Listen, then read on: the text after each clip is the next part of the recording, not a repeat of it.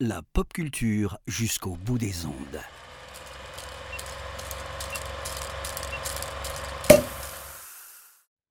Bonjour à toutes, bonjour à tous, bienvenue dans ce nouvel apéro ciné.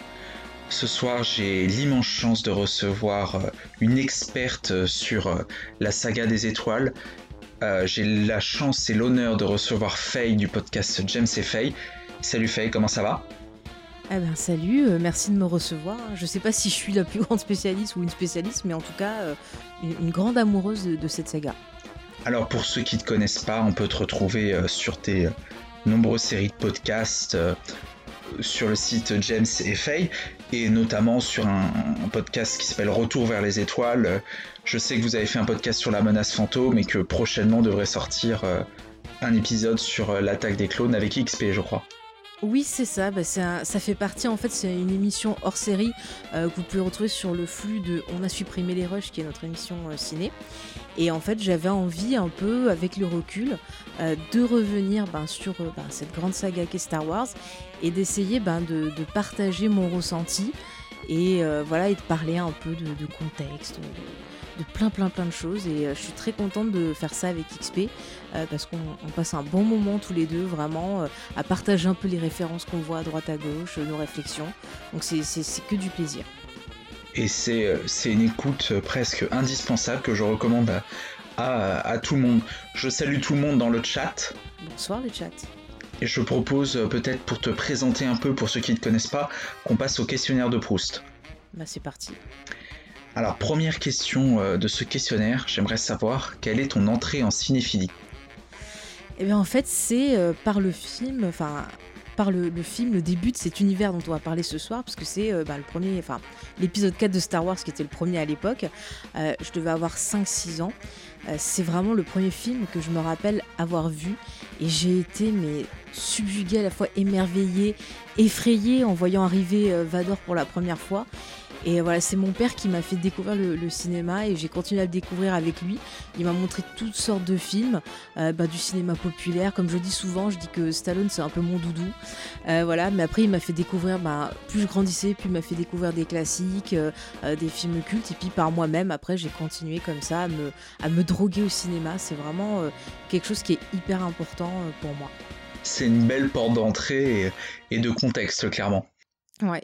Euh, on sent que ça t'a inspiré, ça t'a mené entre autres jusqu'à ce podcast, euh, cette émission, pardon, euh, ce soir. Mm. On va revenir plus en détail tout à l'heure.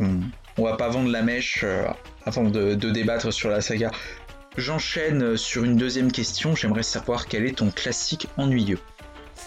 Alors, bah, c'était pas facile comme question, mais il y a un film que j'ai revu il y a pas longtemps et bah, qui décidément ne passe toujours pas pour moi, euh, c'est La Nuit du Chasseur. Alors c'est un film qui est, euh, bah, qui est hyper important dans la pop culture, qui est souvent cité.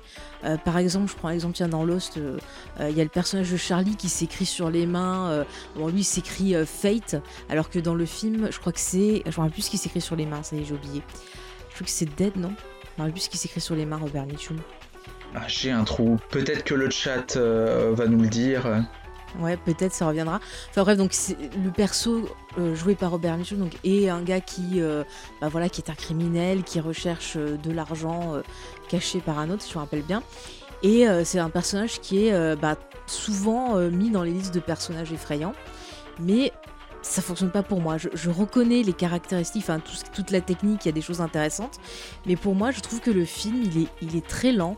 Euh, j'ai tendance à sortir euh, plusieurs fois du film, j'arrive pas à me connecter au personnage, et en fait, pour moi, c'est hyper important de me connecter au personnage. Si j'arrive pas, euh, c'est foutu. Et c'est vrai qu'il y a ces petits gamins en fait qui sont poursuivis par le personnage de Robert Mitchum. J'explique très mal le film, mais bon voilà, il y a des petits gamins qui apparemment savent où est caché donc ce que recherche Robert Mitchum, donc qui sont poursuivis par lui. Et ces petits gamins, en fait, j'arrive pas du tout. Je, suis limite du côté du, méchant tellement je les trouve insupportables. Mais c'est vraiment un truc qui me touche pas. Et pourtant, c'est un film qui revient souvent dans plein de classements des grands films, euh, dans plein de tops, euh, voilà, de, de, plein plein de gens. Mais j'arrive pas à comprendre euh, pourquoi est-ce qu'il plaît autant. Donc voilà, c'est les mystères de la vie. Et j'en profite, je l'ai lu. en effet Robert Mitchum a sur les doigts écrit Love et Hate. Ah voilà, Love et Hate. Je sais pas pourquoi je pensais que c'était Dead. je pense que tu vas pas te faire des amis avec cette proposition-là, mais euh, malheureusement, je dois avouer que je te rejoins en fait sur pas mal de points. Ouais. Et tu vois, t'as beau te dire, ouais, il y a de la technique, il y a des plans travaillés, machin, mais c'est vrai qu'il y a toujours cette partie de sentiment finalement dans les films et de ressenti. Et c'est vrai que quand on n'arrive pas à se connecter, bah, c'est foutu. C'est ça. Euh, c'est tout le, souci euh, du cinéma, c'est de rentrer vraiment en phase avec ce qu'on voit à l'écran. Ouais. Sinon, on reste un peu de, de côté euh, pour l'expérience. C'est ça. Et après, c'est triste parce qu'on voit tous les gens qui se réjouissent. Et puis toi, t'es à côté, tu dis mince, j'aimerais bien, mais euh, j'arrive pas. Peut-être, euh, tu l'as vu plusieurs fois ou juste une seule fois? Je l'ai vu trois fois. Vraiment, j'ai essayé. Hein. Et la première fois que je l'avais vu, c'était au, collège, quand je faisais partie du club vidéo. Ça s'appelait comme ça, mais c'était plus genre un club, voilà, on regarde plein de films, on essaie de débattre. Je l'avais revu après, je crois que c'était à la fac. Et là, je l'ai revu récemment et j'arrive pas du tout. À chaque fois, il y a toujours un moment où je décroche, je fais autre chose, euh, puis d'un coup, je reviens, puis je repars. J'arrive pas du tout euh, à m'y intéresser en fait. Ouais, c'est, pas un film qui est fait pour toi. Non, bah ça arrive. Hein, c'est... Après, comme je dis, c'est pas grave. Je veux dire, je vais pas aller taper sur quelqu'un qui adore le film en disant euh, c'est un scandale, c'est pas possible d'aimer ce film. non, enfin, chacun ses goûts. Alors euh, j'imagine que le prochain film que tu vas citer va être un avis complètement contraire, puisque la prochaine question c'est de savoir, de, te questionner sur ton grand film incompris. Ah, ah. Alors, bah, il y en a un directement qui m'est venu en tête parce que souvent quand j'en parle, bah, les gens euh, ne l'ont pas vu euh, ou connaissent que le remake. C'est en fait La Maison du Diable en français de Robert Wise. Je crois que c'est The Hunting ou Hunting en VO.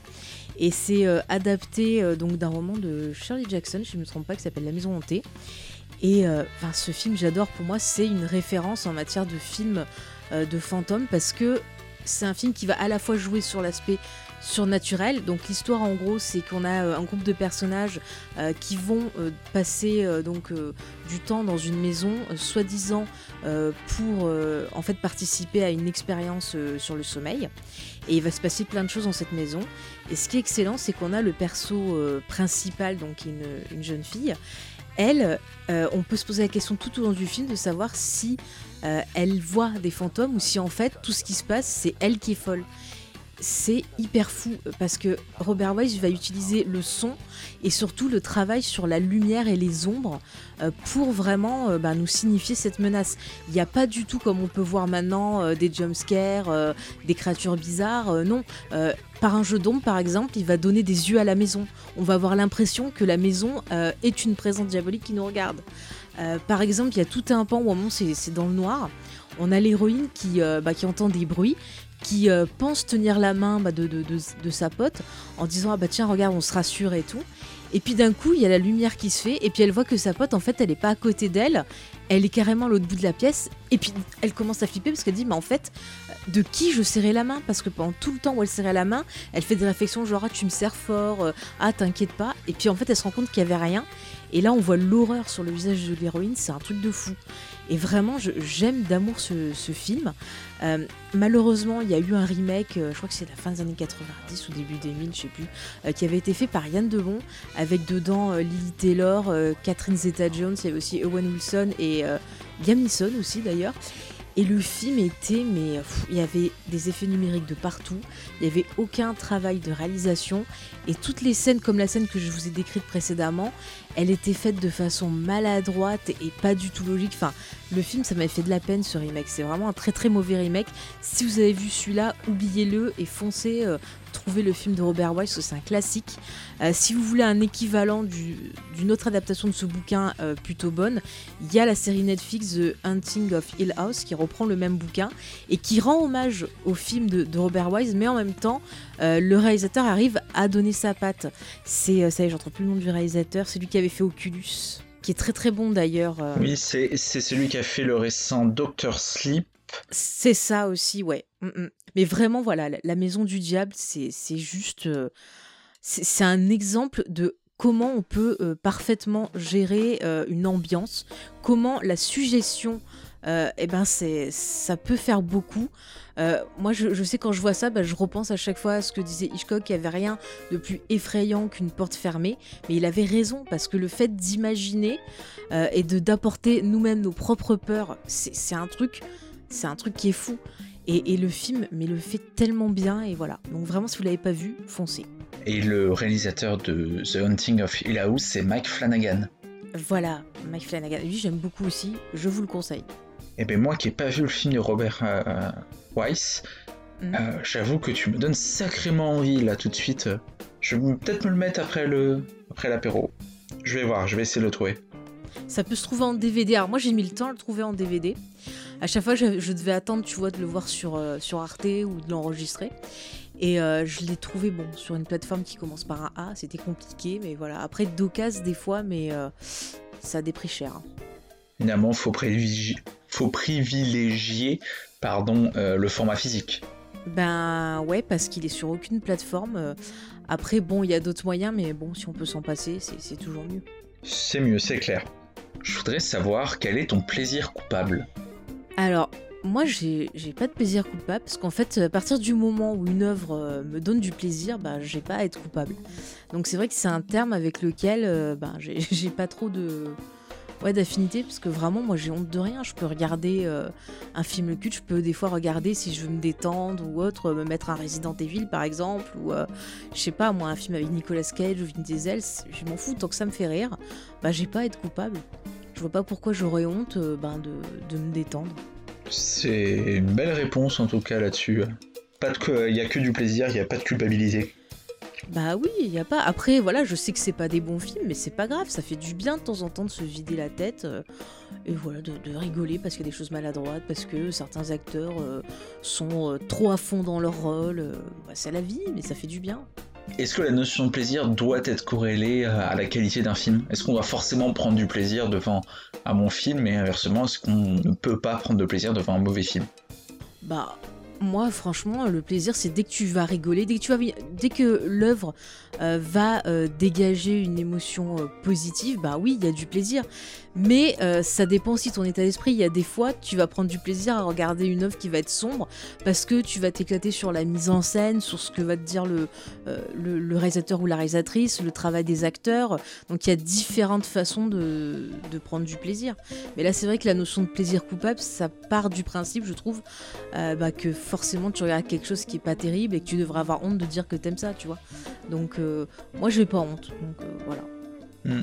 Tu fais une belle entorse à ma question, j'ai... Tu m'as bien tordu le cou sur ce coup-là. ah alors j'espère du coup que mon autre question euh, te sera plus arrangeante, puisque j'aimerais savoir quel est le film qui t'arrache une larme. Alors, moi je suis quelqu'un de très sensible, je pleure facilement, je peux pleurer devant une pub télé, mais il y a des films euh, qui m'ont euh, tellement fait pleurer que je ne peux plus les revoir. Euh, c'est un peu comme Joey par exemple quand il lit les quatre filles de Dr Marsh dans Friends et que ça le déprime tellement qu'il le met dans le frigo. Ben voilà, il y a un film, ça me déprime tellement que limite je le mettrais dans un frigo pour pas le voir. Et en fait, ce film-là, c'est Elephant Man de David Lynch. Euh, parce que c'est une histoire qui me, touche, mais à un point. Euh, disons que je l'ai découvert, bah, pareil, en, cinquième. Je l'ai découvert au collège. D'ailleurs, c'est mon premier David Lynch en plus. Et euh, en fait, j'ai découvert dans une période où c'était un peu compliqué, où bah, en fait, je, souffrais de harcèlement. Et en fait, je me suis hyper identifiée au personnage de, Elephant Man. je me voyais un peu comme ça à cette époque-là. Enfin, vraiment, je l'ai pris hyper perso. Et ça m'a mis tellement mal, ça m'a tellement fait pleurer que j'arrive plus à le revoir. Même quand j'entends ne serait-ce que la musique euh, du film, le thème, euh, je peux pas, je suis pas bien, il faut vite que je parte parce que vraiment ça me fait monter les larmes aux yeux. Eh, c'est un très beau film sur lequel on a eu euh, l'occasion de parler il y a quelques jours avec Ron, puisque avant toi nous avons eu la chance de venir parler de David Lynch, une émission que je vous invite à retrouver quelle chance. À retrouver euh, en replay et en podcast euh, prochainement. J'enchaîne et je voudrais savoir quel est pour toi le film pour une soirée à plusieurs. Ah, ah alors ça c'est compliqué. Le film pour une soirée à plusieurs. Euh, c'est vrai qu'en général, enfin, moi j'ai l'habitude de vivre le cinéma un peu, tu vois, comme Gollum, en emmitouflé dans mon coin, regarder mes petits films tranquilles. mais c'est vrai que depuis que je suis avec James, ben, je regarde des, films avec lui. Et en général, on aime bien se faire un petit, euh, un petit slasher ou un petit film un peu couillon. Euh, euh, tu vois, comme bah, il y a pas longtemps, on avait regardé l'adaptation du jeu vidéo avec Mila Jovovich. Ah, je perds tous mes noms ce soir. Monster Hunter? Monster Hunter, voilà. On s'est mis ça et en fait, euh, ben voilà, on, on a rigolé un bon coup. Enfin, on aime bien des fois, tu vois, se regarder des petits films bêtes comme ça où euh, c'est écrit n'importe comment ou un petit Nicolas Cage, tu vois. Mais c'est vrai qu'en général, euh, on aime bien se faire des petits slashers. on s'était éclaté à se refaire tous les Halloween.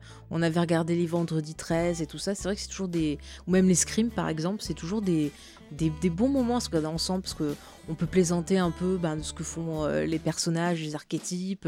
Euh, on peut parler, ben ouais, tiens, de la réalisation, ah tiens, t'as vu, il y a tel truc. Enfin, c'est vraiment quelque chose de convivial, je trouve, le slasher. Après, il y en a qui diraient que ça fait peur, que c'est un peu violent, mais moi je trouve ça convivial. C'est, j'avais jamais entendu que le slasher convivial. Mais c'est vrai que c'est un concept. Euh, bah ouais, parce que tu discutes, tu rigoles, euh, voilà, c'est sympa. Après, moi je suis un peu faux folle, tu vois, par exemple, euh, quand c'est la Saint-Valentin, je me fais des films d'horreur, et quand c'est Halloween, je regarde des films d'amour, tu vois. J'aime bien inverser. Pourquoi faire dans la norme finalement? Bah oui, on s'ennuie sinon. Alors, euh, peut-être que la question suivante, tu vas nous donner une réponse qui va sortir de la norme, euh, cette fois-là aussi. Je voudrais savoir quelle est l'actrice ou l'acteur qui te pousse dans les salles. Alors, il y a des acteurs que, j'apprécie. Hein. Je pense que s'il y a certains de mes auditeurs qui passent, ils savent ma grande passion pour, euh, par exemple, un certain Kurt Russell. Mais c'est pas parce qu'il y a un acteur que j'apprécie que ça va forcément me faire pousser les portes du cinéma. Moi, c'est plus euh, un réalisateur ou euh, ben, carrément euh, le, pitch d'un film ou si je tombe sur un petit bout de bande-annonce, ça m'intrigue. c'est plus ça qui va me faire aller au cinéma que l'acteur, parce que ça peut m'arriver bah, de, voir des films en DVD ou autre et de pas forcément aller le voir au ciné parce que bah, le, le, pitch me donnait pas envie ou parce que ben voilà, je suis pas très fan du réalisateur. Donc je me dis, est-ce que j'ai envie de le voir au ciné je me pose des questions, mais quand c'est un réalisateur que j'adore ou un, genre que j'aime bien, c'est vrai que genre euh, bah, les films d'horreur, il y a certains films, ouais, je vais y aller.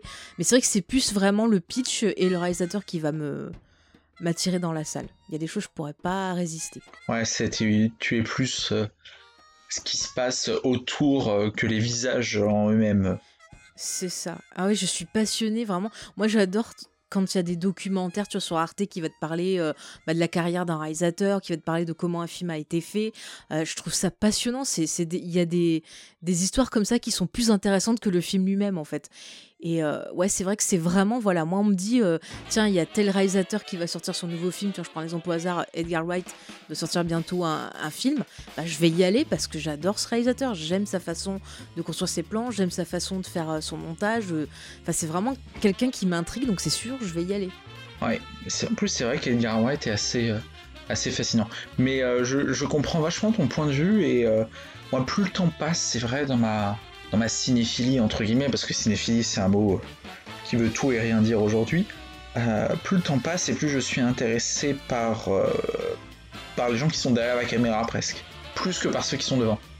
Ben c'est ça, parce qu'en plus, pour trouver des acteurs euh, bah, qui sortent un peu du lot, c'est compliqué. J'ai l'impression que souvent, surtout dans les jeunes acteurs, euh, t'en as, euh, t'as l'impression que c'est des photocopies en fait, et qui jouent tous exactement pareil. Les, vieux acteurs que j'aime bien, on leur donne de moins en moins de rôles intéressants. Donc au final, c'est vrai que si on n'a pas un bon réal derrière, un concept d'histoire intéressant, ben on s'ennuie vite. Eh, c'est vrai que la plupart des acteurs, la nouvelle génération, se ressemblent un peu tous il manque, euh, peut-être des gueules un peu plus euh, cassées entre guillemets. Il y en a un auquel je pense peut-être qui sort, pour moi qui sort du lot en ce moment, c'est Adam Driver. Je sais pas ce que t'en penses. Ah mais totalement, j'allais te le citer. C'est vraiment, je suis super contente, tu vois, de l'avoir découvert grâce à Star Wars. Parce que c'est vrai que bon, la série dans laquelle il, était Girls, je suis pas hyper fan, mais dans Star Wars, je l'ai trouvé hyper intéressant. Euh, quand tu le vois jouer, tu sens ses tripes, il balance beaucoup d'émotions. Euh, rien que par un regard déjà, il balance tout un tas de ouais, tout un tas d'émotions, tout un tas d'intentions. Tu vois ce que ce qu'il veut faire. Il fait vivre vraiment le personnage. Et j'aime beaucoup. Et en actrice, tu vois, dans les jeunes actrices, il y a, euh, allez, Anna Taylor. Ouais, Anna Taylor Joy. Voilà, Anna Taylor-Joy, euh, elle aussi, j'aime beaucoup. Elle a un côté très beauté froide, un peu, tu vois, comme les, les, blondes dans, dans, les Hitchcock. Mais elle arrive à, avoir une palette de jeux qui est hyper intéressante. Elle peut passer de l'élégance à la folie. Euh, enfin, c'est, elle peut être drôle aussi dans le côté comique. Elle peut être effrayante. Et, ça, tu vois, c'est pareil, c'est des gens qui vont avoir euh, un physique euh, ben, qui, sort un peu de la norme, mais qui vont aussi beaucoup jouer avec leur corps. Et ça fait du bien de voir des acteurs et des actrices comme ça. Mais tu cites un truc qui est intéressant, je trouve. Ils, se servent de leur corps. Je trouve que c'est un, c'est une tare d'acting en ce moment. Je trouve que on se sert beaucoup moins du corps mm. comme matériel vraiment. On, parle d'Adam Driver, moi je pense il y a une scène qui euh, fait le tour de Twitter et tout. Adam Driver dans Marriage Story, il est incroyable comme Scarlett Johansson. et il se sert de tout son corps. Ah, la scène avec le mur, mais quand il tape au mur, quoi, mais. C'est un geste qui est bête, mais ça, j'ai l'impression qu'il y a beaucoup d'acteurs ou d'actrices. Euh, je pourrais citer des noms, bon, je vais pas le faire parce que euh, je suis pas là pour donner des noms en négatif, mais il y en a, j'ai l'impression. Allez, on veut de la délation. Bah, par exemple, euh, chez les, chez les mecs, il y a Timothée Chalamet, ou chez les filles, il y a mm. Florence euh, Poug. Voilà, où je trouve que c'est des gens qui sont assez monolithiques. On peut avoir un Ryan Gosling dans Drive, par exemple. Ce sont des monolithes parce que les émotions passent vite fait par le visage et encore, mm. et c'est tout. Et puis même dans la voix, euh, tu vois, Adam Driver, il y a des fois, il va partir dans, des aigus, puis des fois, il va avoir une voix très très grave. Euh, il peut moduler aussi la puissance de sa voix. Des fois, on va à peine l'entendre, puis d'un coup, il va se mettre à hurler, mais un, truc de fou. Et, ça, c'est pareil, tu le retrouves pas chez tous les, jeunes acteurs. Hein. Tu citais Chalamet, alors là, pour le coup, Chalamet, euh, c'est un niveau de voix et c'est tout. Hein. Moi, c'est mon point de vue. Après, j'ai pas une connaissance absolue et je sais qu'il y, a, un fan club peut-être dans le chat, donc. Euh. Ah bon, désolé, désolé. Mais Adam Driver, euh, il y a un autre film, euh, tu sais, tu verras sûrement lequel je, parle, mais on va en parler dans quelques minutes dans la news. un autre film où justement il se met énormément en valeur. Mais franchement, j'ai jamais été déçu par aucune de ses prestations, même si parfois ben, il y a des films qui sont moins bons. Euh, je pense à euh, The, Dead, The, Dead, Don't Die. Euh, le film de Jarmusch là avec les zombies où le film est pas terrible mais lui il est excellent je le trouve très drôle il fait une bonne team avec ah ça y est mais c'est pas possible je perds tous mes, mes noms c'est un truc de fou avec celui de l'agence touriste ah celui de l'agence de, de, pas l'agence touriste celui de SOS Fantôme Bill Murray? Bill Murray voilà, Bill Murray, ouais. Ils font une super team tous les deux, je les trouve hyper drôles, enfin ça fonctionne super bien. Mais après, le film est vraiment pas terrible. C'est vraiment, je crois, un des pires euh, Jarmusch que j'ai vu, hein, vraiment. Alors que dans Patterson, par exemple, il est, euh, oh, il est excellent. Il arrive à te rendre euh, passionnant l'histoire d'un gars qui conduit un bus et qui écrit des poèmes, quoi. C'est. Enfin voilà, super acteur. Et mine de rien, je crois qu'il a 35 ans, si je dis pas de bêtises. Non, il en a, il en a 37. Il est de 83, il a un an de moins. Ouais, je sais tout. Il est de, je peux te dire ça, il est du 19 euh, novembre 83. Voilà, vous saurez tout. Parfait. Et je venais de trouver, et c'est, je peux vous assurer en live que c'est bien la bonne date de naissance d'Adam Driver. Mais je retiens que des conneries, je te jure. J'ai vu ça sur un documentaire et je l'ai retenu. C'est magnifique. Et, les trucs, euh, et les trucs importants, je les retiens pas. Voilà.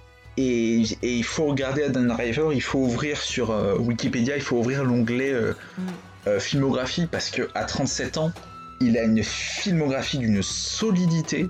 Oh là là, et puis là, des, prochains films qui vont arriver, deux films avec Ridley Scott. Bon, un qui a l'air mieux que l'autre. J'ai plus d'espoir sur celui euh, sur Gucci que sur euh, celui écrit par Ben Affleck et Matt Damon, The Last Duel. Mais bon, je suis sûr qu'il sera très bien dedans. Hein, et moi, je, suis très curieux de voir les deux. Peut-être un peu plus l'autre, tu vois. De quoi, Last Duel ou Gucci? Je, je, suis peut-être un peu plus intrigué par The Last Duel. Bah moi j'ai un peu peur parce que je suis pas fan de l'écriture de Matt Damon et, Ben Affleck. Mais après lui je pense que dans le rôle d'un violeur, euh, moi je pense qu'il va s'en sortir, hein, j'ai pas de doute. Mais euh, ouais, ça va être. Euh, je suis, je suis très très très très curieux. Il y a la plastique de Ridley Scott derrière qui, mm. qui n'en déplaise. Moi, je, voilà, c'est un truc. Je vais faire hurler le chat, mais moi j'avais adoré par exemple Alien Covenant. Moi, j'ai pas aimé au niveau du scénario et de la construction des personnages, mais il y a quand même, tu vois, tout le côté euh, un peu horrifique du film qui est, plutôt sympa. Par contre, faut qu'il arrête son délire avec Michael Fassbender euh, parce que c'est pas possible. c'est très très euh, perturbant. En plus, j'ai du mal avec l'acteur quand il sourit, donc il faut qu'il arrête. Arrête Ridley Scott. Merci. On enchaîne, on enchaîne parce que on s'est perdu. Le, chat va finir par s'ennuyer. On, on parle d'Adam Driver en bien. Normalement, ça devrait tout le monde. Je voudrais savoir quelque chose que tu ne supportes pas au cinéma. Alors, euh, alors est-ce que c'est, que je peux dire quelque chose que je supporte pas dans la salle de ciné et quelque chose que je supporte pas dans les films? Eh ben vas-y. Alors, dans la salle de ciné, je ne supporte pas euh, les gens qui enlèvent leurs chaussures et qui mettent les pieds sur les sièges. Parce que déjà, C'est ça pue. insupportable. ça. C'est un manque de respect, c'est insupportable.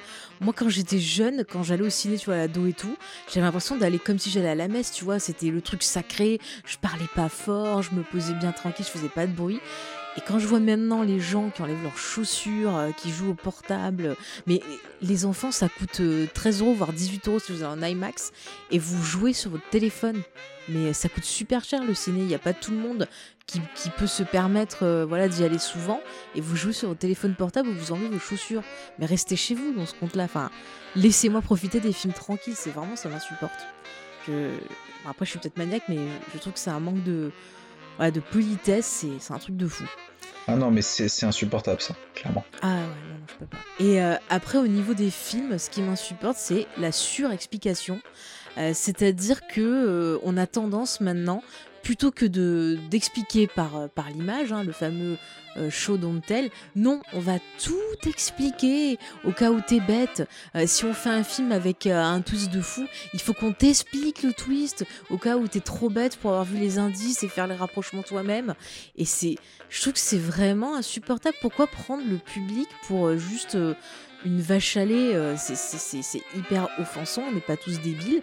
Euh, on peut comprendre un film, vous n'avez pas besoin de nous surexpliquer. Même dans des blockbusters, dans des Marvel et autres, il faut qu'ils surexpliquent.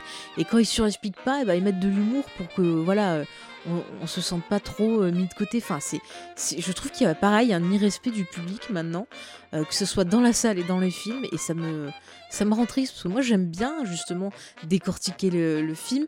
J'aime bien me dire que ouais, à la première vision, j'ai peut-être pas eu toutes les clés et qu'il y a beaucoup de choses euh, qui vont passer par l'image euh, ou même par le son. Et je, je trouve ça un peu euh, frustrant qu'on vienne m'expliquer exactement tout ce qui se passe euh, alors que j'ai envie de le faire par moi-même parce que c'est aussi ça le ciné c'est une expérience euh, sensorielle c'est une expérience euh, bah voilà mentale aussi euh, c'est comme ça qu'on apprend des choses sur nous-mêmes en essayant de comprendre un film des fois et enfin voilà c'est hyper passionnant et ça me ça me rend triste que qu'il y ait ce truc maintenant de surexpliquer tout le temps Bah, je peux, je ne peux qu'approuver ça. C'est vrai qu'on a tendance à, à prendre les, les spectateurs comme pour des débiles. Mm. Et en même temps, quand on voit la population qu'il y a dans les salles, Bah ouais, c'est les mêmes qui sont irrespectueux, donc euh, c'est c'est pour eux qui font les films apparemment, voilà. Bah écoutez, c'est triste. hein. Et après, vous vous dites, ah, il y a beaucoup de, de téléchargements illégaux et les gens, ils vont sur Netflix. Bah ouais, mais euh, payer 18 balles pour te faire embêter et avoir une odeur de pied dans le nez, euh, bah ouais, moi je comprends qu'il y ait des gens qui n'aient pas les moyens et qui euh, préfèrent rester chez eux. hein. c'est, ça fait partie des grands soucis du cinéma actuellement, je trouve. Et d'ailleurs, ça me permet d'enchaîner sur la question suivante, qui est une espèce de prolongement spirituel peut-être de ta réponse, pour savoir si pour toi le streaming, c'est l'avenir du cinéma.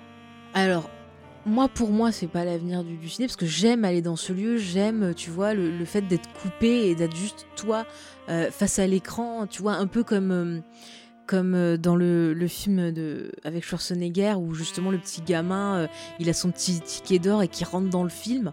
Moi, c'était trop mon, mon kiff, tu vois, et à chaque fois que je vais au ciné, que je vois le truc du Gaumont qui te dit, ah oui, ça y est, ça va commencer, fait que t'as toute une musique, euh, je me dis, ah ça y est, je rentre dans le film, je vais un peu quitter. bah, mes petits soucis, mes trucs comme ça, je vais découvrir un nouvel univers et tout. C'est cool et c'est quelque chose que t'as pas forcément quand tu vas regarder un film sur ta télé.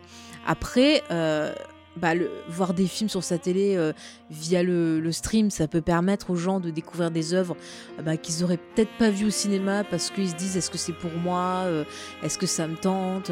Donc c'est très très bien aussi. Mais je pense que c'est plus des, des choses qui vont se compléter plutôt que un qui va remplacer l'autre. Euh, voilà, après, euh, moi je sais quand j'ai besoin de films, bah, je suis bien contente d'avoir euh, ces plateformes-là. Quand il y avait bah, les soucis justement de confinement, c'était chouette de pouvoir bah, se mater des films sur ces plateformes. Donc il faut pas non plus. Je sais qu'il y a des gens qui voient bah, toutes ces plateformes-là comme le mal absolu. Mais non, moi je pense que c'est quelque chose qui se complète et qui peut aussi permettre à certains bah, de découvrir des- des films classiques et euh, devenir aussi des passionnés de, de- de cinéma et peut-être, euh, bah, j'espère, changer un peu le comportement de certains dans les salles. On sait jamais, faut garder espoir. C'est un très beau message auquel je m'associe euh, bien évidemment. euh, Bah merci, je me sens moins seule.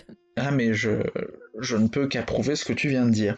Avant-dernière question de cet apéro ciné, j'aimerais savoir quelle est ta sainte trinité du cinéma? Alors ça, c'est trop dur, j'ai pas réussi à, à rester à 3. Donc, bon, je vais quand même citer les trois premiers, mais si tu me laisses en passer deux autres, ça serait gentil. Allez, on va autoriser deux mentions spéciales. Ah, merci. Parce qu'en fait, c'est vraiment euh, des réalisateurs qui sont hyper importants et euh, qui, quelque part, me représentent un peu chacun à leur façon. Euh, donc le premier, ben, c'est John Carpenter, parce que j'aime sa façon d'écrire ses histoires, j'aime son côté un peu rebelle râleur, j'aime ses univers, enfin j'aime la façon dont il gère aussi ses ambiances. après, il y a ben, Tim Burton parce que pareil c'est mon enfance, mon adolescence. Et je me vois aussi un peu comme lui, enfin je m'identifie un peu comme lui, ce côté un peu euh, euh, outsider, ce côté tu vois pas compris, ce, ce côté un peu euh, Édouard aux mains d'argent, tout, son univers un peu foufou. Et après il y a David Lynch, alors lui je l'adore pour tout ce qui est son travail justement autour du rêve. Parce que c'est pareil, les rêves, c'est un sujet qui, m'obsède. J'ai tendance même à, noter mes rêves, euh, qu'ils soient bons ou mauvais, quand je me réveille, quand ça m'a vraiment marqué. Et euh, ça m'inspire pas mal. Euh, j'aime aussi ben, le fait qu'il, que ce soit un peintre et que le côté pictural se retrouve dans son œuvre. Il y a énormément de références à la peinture et j'adore ça parce que vraiment, c'est un artiste, il utilise... Ben, ça montre à quel point le cinéma, c'est pas juste un truc à part, on peut tout utiliser. Et c'est important, je trouve, pour comprendre le cinéma, d'étudier l'histoire des arts. Moi, c'est un truc que j'ai fait. J'ai étudié la peinture, le théâtre, euh, l'architecture ou autre. Et euh, j'étais hyper étonnée de voir à quel point toutes ces disciplines, en fait, on les retrouvait euh, dans le cinéma et à quel point ça s'inspirait l'un l'autre. Donc, et je retrouve ça dans le travail de, de Lynch. Et après, les deux derniers que j'ai envie de citer, parce que là, c'est pour le côté un peu, un peu foufou, un peu rigolo, un peu absurde. Et aussi parce que ça me fait rêver, c'est Sam Raimi et Peter Jackson. Parce que je trouve que tous les deux, ils se. Ouais, ils pourraient être copains. Je sais pas s'ils sont copains, mais je trouve qu'il y a des choses un peu à rapprocher entre les deux. Et j'aime bien leur côté absurde.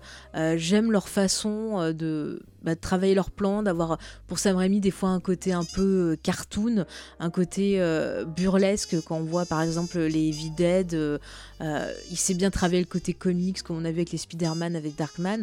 Et Peter Jackson voilà qui n'hésite pas à être un peu un peu trash, un peu avec un humour absurde pareil, un peu noir.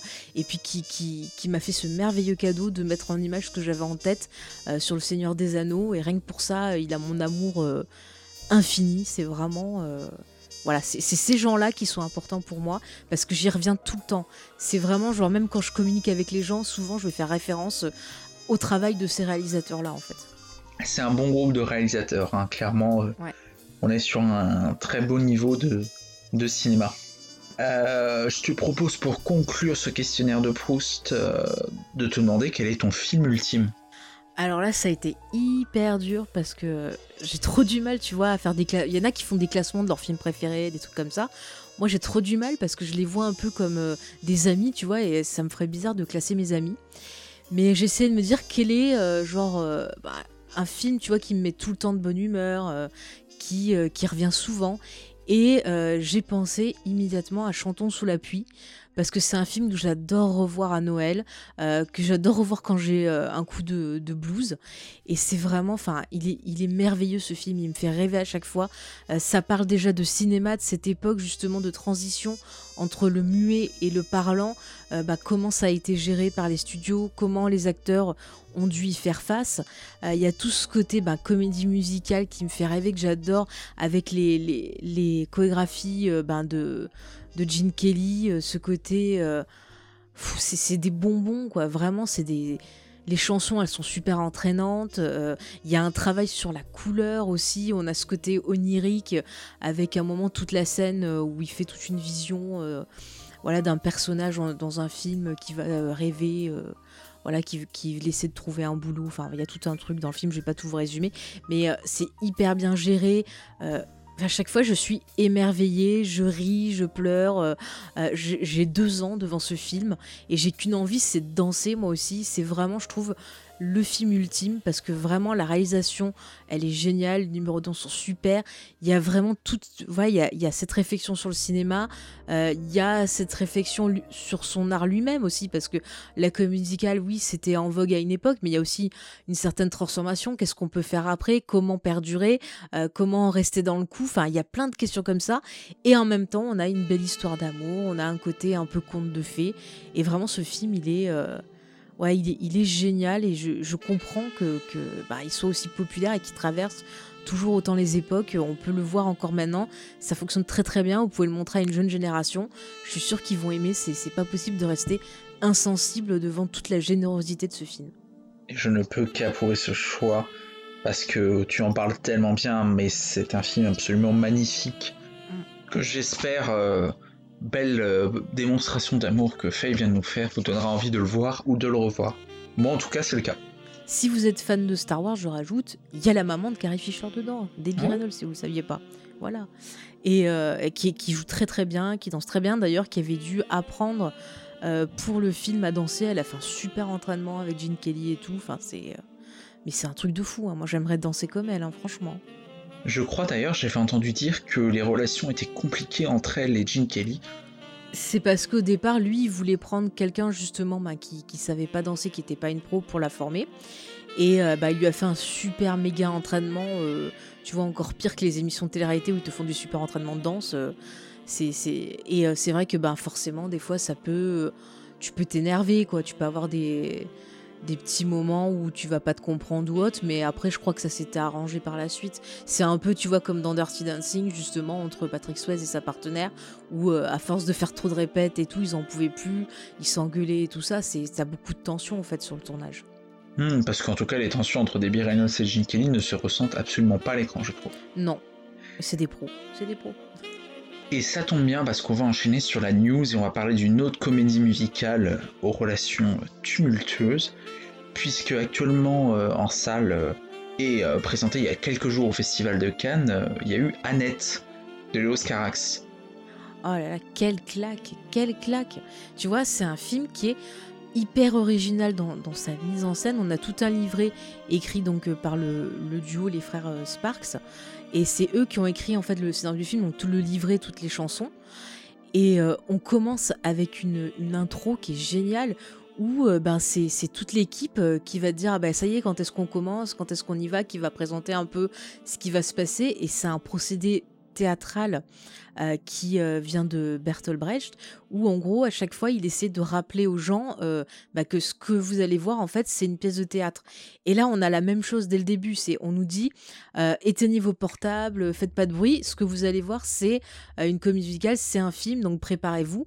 Et j'ai trouvé ça, mais hyper cool, enfin hyper hyper original, hyper rafraîchissant. Et puis après, on a toute cette histoire. Donc, euh, on suit le personnage d'Adam Driver qui fait une espèce de, de, comique de stand-up, qui est fiancé donc au personnage euh, de Marion euh, Cotillard, qui est une, cantatrice.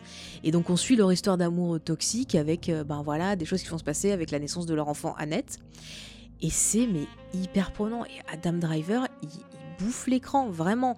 Euh, il est à fond, il donne énormément de, lui-même. Et puis on le voit, on parlait tout à l'heure du fait de jouer avec son corps, mais là il y va à fond.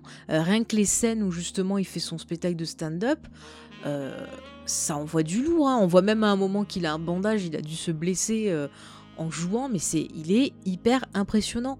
Et euh, l'autre personne qui m'a impressionné, je m'attendais pas à ça, euh, c'est euh, le gars qui joue dans Big Bang Theory, qui fait d'ailleurs le perso que je déteste le plus dans la série Howard. Là, il joue, il fait un troisième protagoniste, donc il y a un chef d'orchestre. Mais il, m'a, il m'a tué. Je m'attendais pas à retrouver une telle intensité de jeu chez lui. Il y a toute une scène où on le voit qui dirige un orchestre et en même temps, euh, il nous parle, bon ben voilà, un peu du perso de Marion Cotillard et tout, je, je rentre pas plus dans les détails, mais euh, rien qu'avec ses yeux, qu'avec. Euh, il joue avec les mouvements de caméra que va donner Léo Carax en changeant de côté, enfin, il donne beaucoup de lui-même aussi et il arrive à être hyper touchant. Et vraiment, je m'attendais pas à, l'apprécier. C'est vraiment un film qui m'a prise par surprise.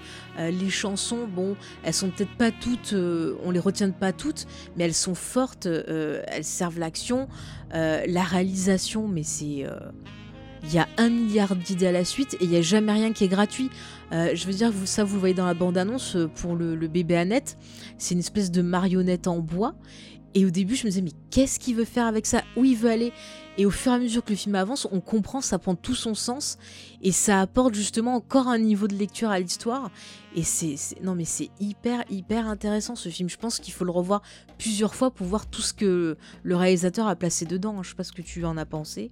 Alors moi, je viens d'aller le voir et j'étais complètement vierge il y a encore quelques heures de, l'univers de Léo Carax. C'est un ovni. C'est, tu poses mieux les mots que moi. J'ai pas encore eu le temps de digérer ce que j'ai vu. C'était incroyable. Adam Driver, tu l'as dit, irradie l'écran. Enfin, il est, il est magnétique dans ce film. Ah ouais, ouais. J'étais, j'étais obsédé par sa performance. Je, ne pouvais pas lâcher les yeux. Mm. Marion Cotillard, qui est une actrice que j'apprécie pas tant que ça, elle est incroyable dans le film. Ouais. Je crois que c'est la, première fois que j'aime vraiment. Ouais, non mais tout est incroyable. C'est un ovni. Alors, ça a laissé des gens de côté. Ouais. Je peux complètement comprendre. C'est ce qu'on appelle le. J'aime pas forcément le terme de proposition de cinéma. Mhm. Parce que c'est. Euh, c'est quelque chose. Tout le cinéma est une proposition pour moi, mais c'est une proposition. Il, on propose quelque chose ici de très radical. Ouais. Mais c'est très déstabilisant. Mm. Après, j'avoue que si par exemple on connaît pas, ben, comme tu as juste tout à l'heure, certains codes de théâtre par exemple, ou euh, des codes d'opéra, parce que c'est un, film qui va reprendre une structure d'opéra aussi avec des actes, euh, euh, voilà, avec différentes lexiques de, de, ce genre-là. Et c'est vrai que si on connaît pas trop, euh, je peux comprendre aussi que ça laisse de côté qu'on puisse se sentir perdu. Enfin, moi, je sais que j'étais allé le voir avec James et euh, bah, il est parti avant la fin parce que vraiment, euh, il n'arrivait pas à rentrer dedans, ce que je comprends tout à fait, encore une fois, parce que c'est vrai que c'est très particulier. Soit on va adhérer, soit on va dire bah non c'est n'importe quoi enfin je veux dire il y a, y a, par exemple une des, premières scènes ça ça avait été passé en extrait où on a bah, les deux persos de Marion Cotillard et Adam Driver qui se chantent ah oui on s'aime trop tous les deux et tout et c'est filmé en fait de façon comme un clip, je trouve, de, de, pop star un peu cucu. Et euh, je peux comprendre qu'on regarde ça et qu'on se dise euh, mais c'est n'importe quoi cette chanson, mais qu'est-ce que c'est débile, tu vois, je peux le comprendre. Mais en fait, moi j'ai trouvé la, enfin, ce truc fascinant parce que je me suis dit bah non en fait ils sont là ils font style là regardez on est dans les apparences on est trop beau trop machin et tout et je me dis ah il va se passer un truc derrière et euh, je l'ai placé dans le côté genre euh, bah tiens le début d'un opéra le début d'une tragédie qu'est-ce qui va arriver et tout et j'ai trouvé ça passionnant en fait ah oui, non, mais tu l'as, tu l'as parfaitement dit. Moi, je peux recommander à tout le monde de, d'en faire l'expérience. Il faut essayer. Ah oui, faites-vous votre avis je, je, peux pas dire aux gens dans le chat ou, euh, ou qui nous écoutent après en replay, vous allez aimer ce film. Hmm. Mais essayez, parce que on en parlait tout à l'heure, on a tendance à prendre les spectateurs pour des cons. Ouais. C'est clairement pas le cas sur un net, c'est, c'est on y va, on pousse les potards à 11, hmm. et on y va, on va au bout des choses, ça passe ou ça casse, mais au moins on y va. Et il y a des scènes, il y a des musiques euh, qui sont qui, moi je pense vont me rester pendant des semaines dans les oreilles. Ah, moi aussi. Il y a des plans qui sont fous, il y a une richesse visuelle et, et j'ai qu'une envie actuellement, c'est de le revoir. Ah, moi j'ai hâte qu'il sorte en Blu-ray, tu vois, pour, pour le récupérer et le revoir. Je sais pas si en France on va l'avoir sur euh, Amazon Prime, parce qu'en fait, ce qui, est, ce qui est très triste d'ailleurs, parce que je pense que c'est un film qu'il faut voir au cinéma, rien que pour le travail sur les couleurs, la construction des plans, le son. Euh, mais bon, euh, dans les autres pays, c'est sorti directement sur, sur Amazon. Euh, où ça va sortir directement sur Amazon. Et c'est vachement triste en fait hein, parce que c'est un film qu'il faut voir sur grand écran je trouve parce que c'est c'est rien que je vous dis rien que pour le son c'est vraiment une expérience sensorielle. Et encore une fois j'en parlais mais genre Adam Driver il arrive à chanter à à avoir une voix fluette un peu haut et je m'attendais pas à ça. Je pensais vraiment qu'il allait avoir une voix grave tout le temps mais il y a des fois il monte quand même pas mal haut et je me dis mince j'étais hyper surprise franchement. Je crois que c'est pour l'instant le film de cette année que j'ai préféré Hmm, bah, je pense aussi, moi, pour l'instant. Je t'avoue qu'il faudrait que je me pose sur les films que j'ai vus en 2021 et me dire lequel j'ai préféré, mais, mais Annette, euh, si pas premier, est assez bien placé. En tout cas, je trouve que c'est le film qui m'a apporté le plus euh, euh, d'émotion et de, ouais, de, de ressenti bah, de cette année. Parce que c'est vrai que des fois, il y en a, tu te regardes, tu restes, j'ai l'impression que tu restes loin, que tu restes apathique devant le film, parce qu'au final, tu, tu, tu, ressens rien du tout. C'est genre, oui, j'ai vu le film, point. Voilà, c'est assez triste. Hmm. Je crois que tu l'as parfaitement résumé. Et alors que je vois le chrono tourner, je pense que le chat n'a qu'une hâte, c'est que après s'être immiscé dans ton, dans ton esprit avec le questionnaire de Proust, après avoir chanté et d'une certaine manière voyagé avec cette news sur Annette, je te propose qu'on parte dans les étoiles et qu'on fonce dans l'univers de Star Wars.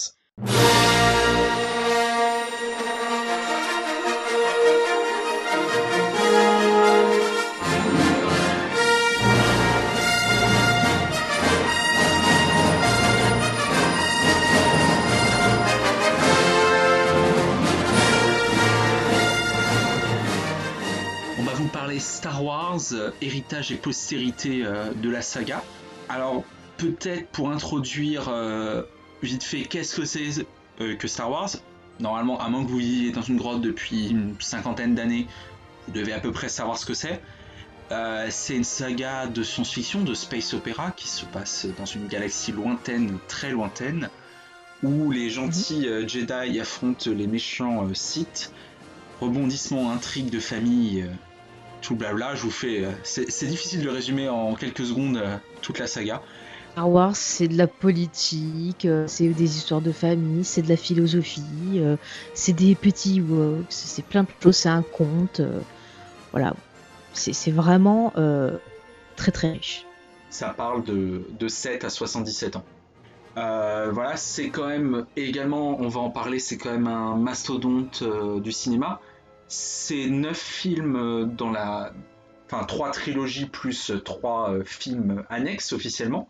C'est deux films annexes. Ah, il y, a le, y a le film Clone Wars. Enfin, moi je comptais le film Clone Wars dedans. Ah Tu comptes les animés aussi, d'accord. Parce que moi j'avais compté jusque Rogue One et Solo, c'est pour ça. Hmm. Il y a, euh, si je dis pas de bêtises, on est à cinq séries sorties pour l'instant. Clone Wars, Rebels, Resistance, Bad Batch hmm. et Mandalorian. Oui, c'est ça. Euh, c'est euh, quelque chose qui dure depuis le 25 mai 77 euh, que l'onde de choc est partie, donc on va être bientôt fêter les 45 ans, oui.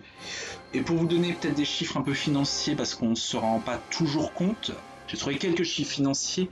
Star Wars en tout, ça a coûté 1 milliard et demi, ça a rapporté plus de 10 milliards d'euros dans le monde, et en France, ça représente plus de 65 millions d'entrées.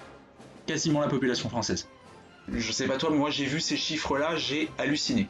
Oh, ça, ça m'étonne pas, hein. c'est vraiment quelque chose de d'universel. En plus, euh, bah, quand on est fan, on va revoir plusieurs fois les films. Donc, euh, faut compter 3-4 fois euh, par personne, allez. Donc ça y va. Hein. Hmm. Surtout sur la dernière trilogie, puisque le film qui a fait le plus d'entrées en France, c'est Le Réveil de la Force, qui est le seul à avoir hmm. passé les 10 millions. Bah, parce qu'il était très très très attendu. Hein. Ouais. Ah mais tu, tu vois, je me demandais qui de la menace fantôme ou du réveil de la force euh, avait fait le plus d'entrées, et ben le réveil de la force. Le, réveil de la force. Mais c'est fou, hein. parce que là, euh, il y avait quand même pas mal de temps euh, bah, qui s'était passé entre bah, la, fin de de la prélogie et c'est vrai que bah y avait peut-être ce, désir, cette curiosité aussi de voir ce que ça allait donner avec un changement de, de propriétaire sans Lucas. Donc c'est vrai qu'il y a pas mal de gens qui étaient attirés. Et puis il y avait les gens qui ont découvert euh, Star Wars grâce à la prélogie, qui ont grandi, qui ont peut-être amené euh, leurs frères, sœurs, euh, leurs enfants, découvrir ces films et ainsi de suite. Donc forcément, bah, ça grossit à chaque fois la communauté. Ah ben moi j'étais un... je suis un gamin de la prélogie clairement. J'avais vu aucun Star Wars en salle. Je sais que c'était dingue. Surtout que ma génération, par rapport au propos de Lucas, je sais pas ce qu'il lui pensait, mais pour moi c'est dans ma tête c'était je verrai jamais un Star Wars, un Star Wars au cinéma sur les déclarations des fins des années 2000. Bah, moi, j'ai découvert Star Wars dans les années 80. Euh, bah, euh, j'avais 5 ans, c'est ça, je suis en 82. Donc voilà, je vous, dis mon âge.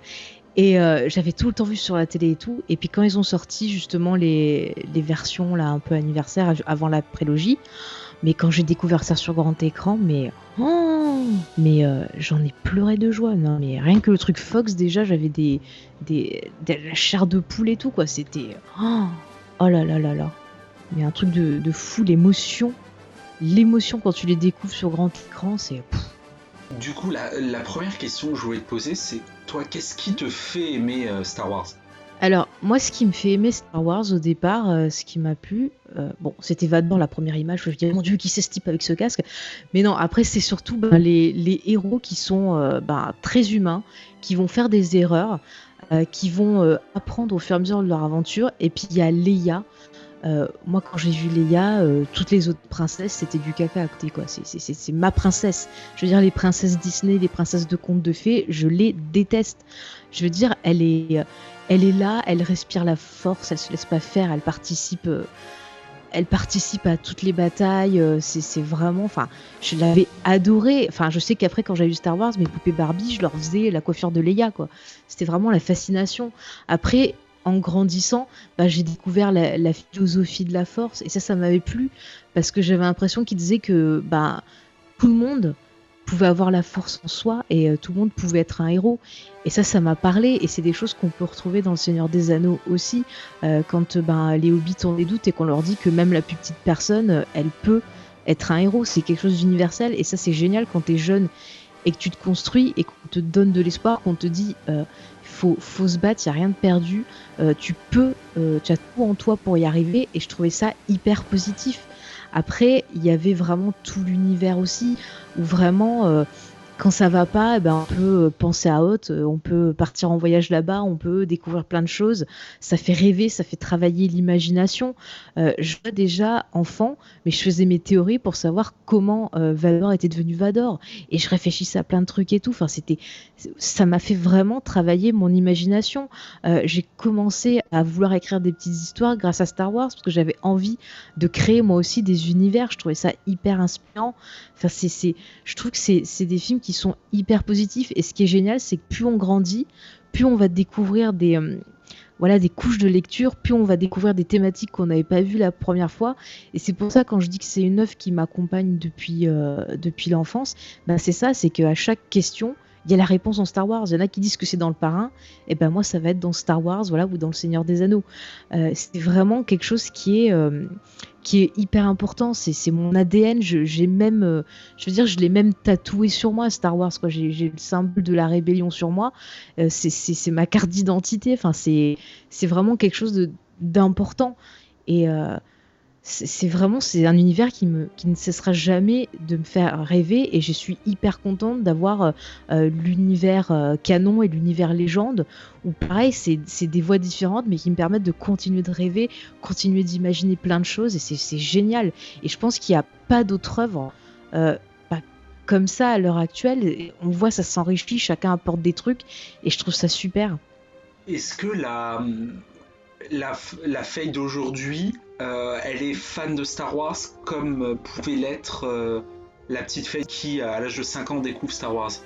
Ah, je pense que c'est encore pire. Je pense que c'est encore pire parce que comme en plus je, j'arrête pas de réfléchir sur plein de trucs, que je suis partie, que j'ai découvert des choses très psychologiques dedans, que j'ai que j'ai aussi eu une période où je me suis dit en fait les Jedi ils racontent un peu n'importe quoi des fois et hop je commence à avoir un esprit critique et tout mais en même temps même si je vais commencer à remettre en question certaines choses, ça me fait encore plus l'aimer parce que ça me prouve que, ben non, ils sont pas parfaits, mais pourtant ils ont fait des grandes choses et c'est génial. Et comparé par exemple à ce que euh, la société peut imposer ou ce que euh, certaines personnes euh, te t'impose dans la vision de famille, genre tu dois être la femme parfaite à la maison, tu dois avoir des enfants, tu dois faire ci, voir qu'à côté il y a des gens qui ont sauvé toute une galaxie et qui ont fait des conneries et qui sont des mauvais parents, et eh ben c'est hyper rassurant.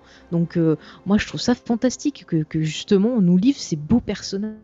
Je vais poser une question qui peut paraître un peu provoque mais euh, qui tombe beaucoup.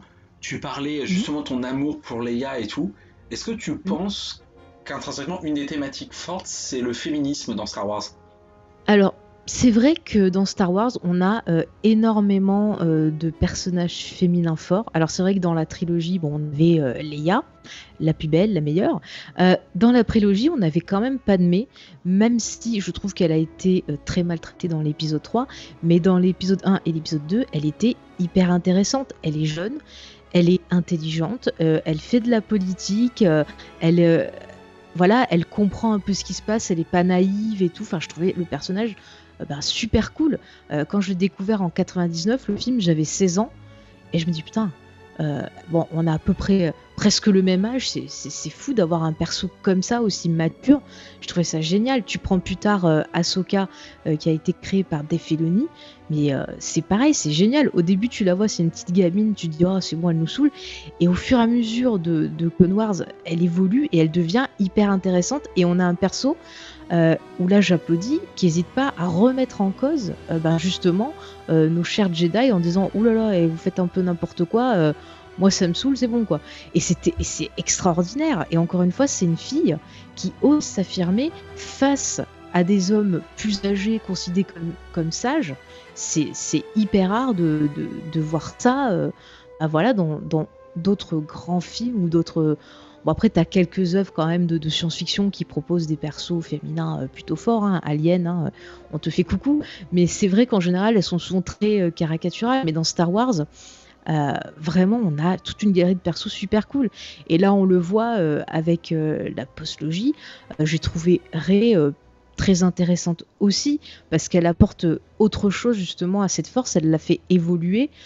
c'est vraiment pour moi ouais, héritage. Puis même euh, le perso de, Laura Dern aussi, qui est une autre figure euh, quand même euh, plutôt forte. Et c'est vrai que dans l'épisode 8, il y avait eu tout un truc en disant oui, c'est pas normal, elles sont pas gentilles avec Poe et compagnie.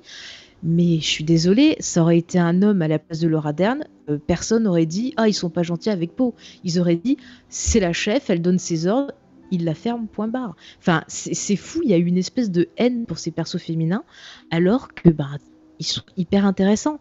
Mais après, euh, je dirais pas que c'est. Enfin, c'est féministe, oui, mais je dirais qu'il y a quand même une certaine égalité euh, dans, Star Wars. On a des persos féminins très bien écrits, très forts. On a aussi des persos masculins très bien écrits, très forts. Après, bon, il y a des petites choses à, redire un peu sur la postologie avec certains persos pas assez développés à mon goût. Ça, c'est autre chose. Mais je trouve qu'on a quand même une saga euh, qui est très, je trouve, égalitaire entre les rôles. À aucun moment, on va te dire qu'un perso masculin va être plus fort qu'un autre et ainsi de suite. Ça fait plaisir de voir quelqu'un défendre Ray. Moi, c'est un perso que j'apprécie beaucoup, justement pour les raisons que tu cites. J'ai pas senti ça forcé, moi, le, le côté Ray un peu toute puissante. C'est ça. Et puis, euh, il y a toute une histoire qui est hyper intéressante avec un parallèle qu'on peut faire avec Ben. Et puis, tous les deux, c'est un parallèle avec Clone Wars aussi. Enfin, moi, je l'avais toujours dit que pour moi, euh, c'était le, le fameux arc. Ça y est, je perds les noms. Ah, tu sais, avec le père, euh, le fils et la fille, là. oui. non, oui, Joe. Ah, je, je m'y perds. Je m'y perds. C'est cet arc-là, c'est d'ailleurs une belle métaphore de tout Star Wars. Mm. T'as as toujours, je trouve, un peu la construction du père, du fils et de la fille dans chacune des trilogies. C'est ça. Et puis, euh, c'est aussi, euh, tu vois que la force, au final, euh, l'histoire de, l'élu qui doit rapporter l'équilibre, pour moi, l'équilibre, il n'a jamais été compris par les Jedi. Parce que pour moi, l'équilibre, c'est d'accepter à la fois son côté lumineux, mais aussi son côté sombre. Et c'est ce que fait Rey euh, à la fin. Et c'est ce que commençait euh, à faire Ben aussi dans cette démarche de, résilience. Et, c'est super beau. Et c'est un peu ce qu'on voyait. Ah, c'est pas, euh, pas Morien 10, ça finit en 10, l'arc que je parle. Ah, ça m'énerve de retrouver le nom. Il est super cet arc. Mais on avait aussi ce, thème-là qui était développé et qui était hyper intéressant et qui montrait déjà à l'époque où c'était apparu, où c'est là que j'avais commencé à me dire, mais en fait, ils n'ont rien compris à leur histoire d'équilibre. Parce que cet épisode-là, cet arc-là, euh, m'avait posé ce questionnement en fait. C'est l'arc de Mortis, j'ai retrouvé. Mortis, merci. Regardez cet arc, euh, franchement, euh, vous pouvez regarder Clone Wars dans l'ordre que vous voulez, mais regardez cet arc. Oui, Revan, ça aussi, dans, le, Légende maintenant, excellent personnage que j'aimerais bien voir revenir aussi dans le, dans le, canon, ça serait pas mal. Hein. Alors, on a beaucoup parlé de la, de la postlogie de Clone Wars un peu. Comment tu vois un peu l'héritage, l'esprit Star Wars par, euh, par cette postologie, par ces spin-offs, par ces nouvelles séries Je pense à Clone Wars, je pense à Mandalorian. Est-ce qu'il y a un respect, de euh, l'esprit Star Wars? Est-ce qu'il y a une extension euh? Alors, on a chacun sa vision de Star Wars. Il y en a qui vont avoir plus une vision qui va être proche du d'autres qui vont voilà, accepter cette vision-là, et d'autres qui vont avoir encore une autre vision qui n'a pas encore été, été faite, et voilà, ils vont avoir du mal avec. Moi, au niveau de, de la postologie, j'ai euh, bouclé ce qui a été proposé. Alors certes, c'est pas parfait, euh, il y a des défauts. Après, euh, ils ont dû faire face à des problèmes qui ont été, voilà, le, le, décès de Carrie Fisher qui a, voilà, obligé pas mal de, changements, notamment dans l'épisode 9. Et d'ailleurs, je vous conseille la novelisation de l'épisode 9 pour les scènes avec justement le personnage de Leia qui n'ont pas pu être tournées dans le film, qui m'ont fait mais vraiment pleurer.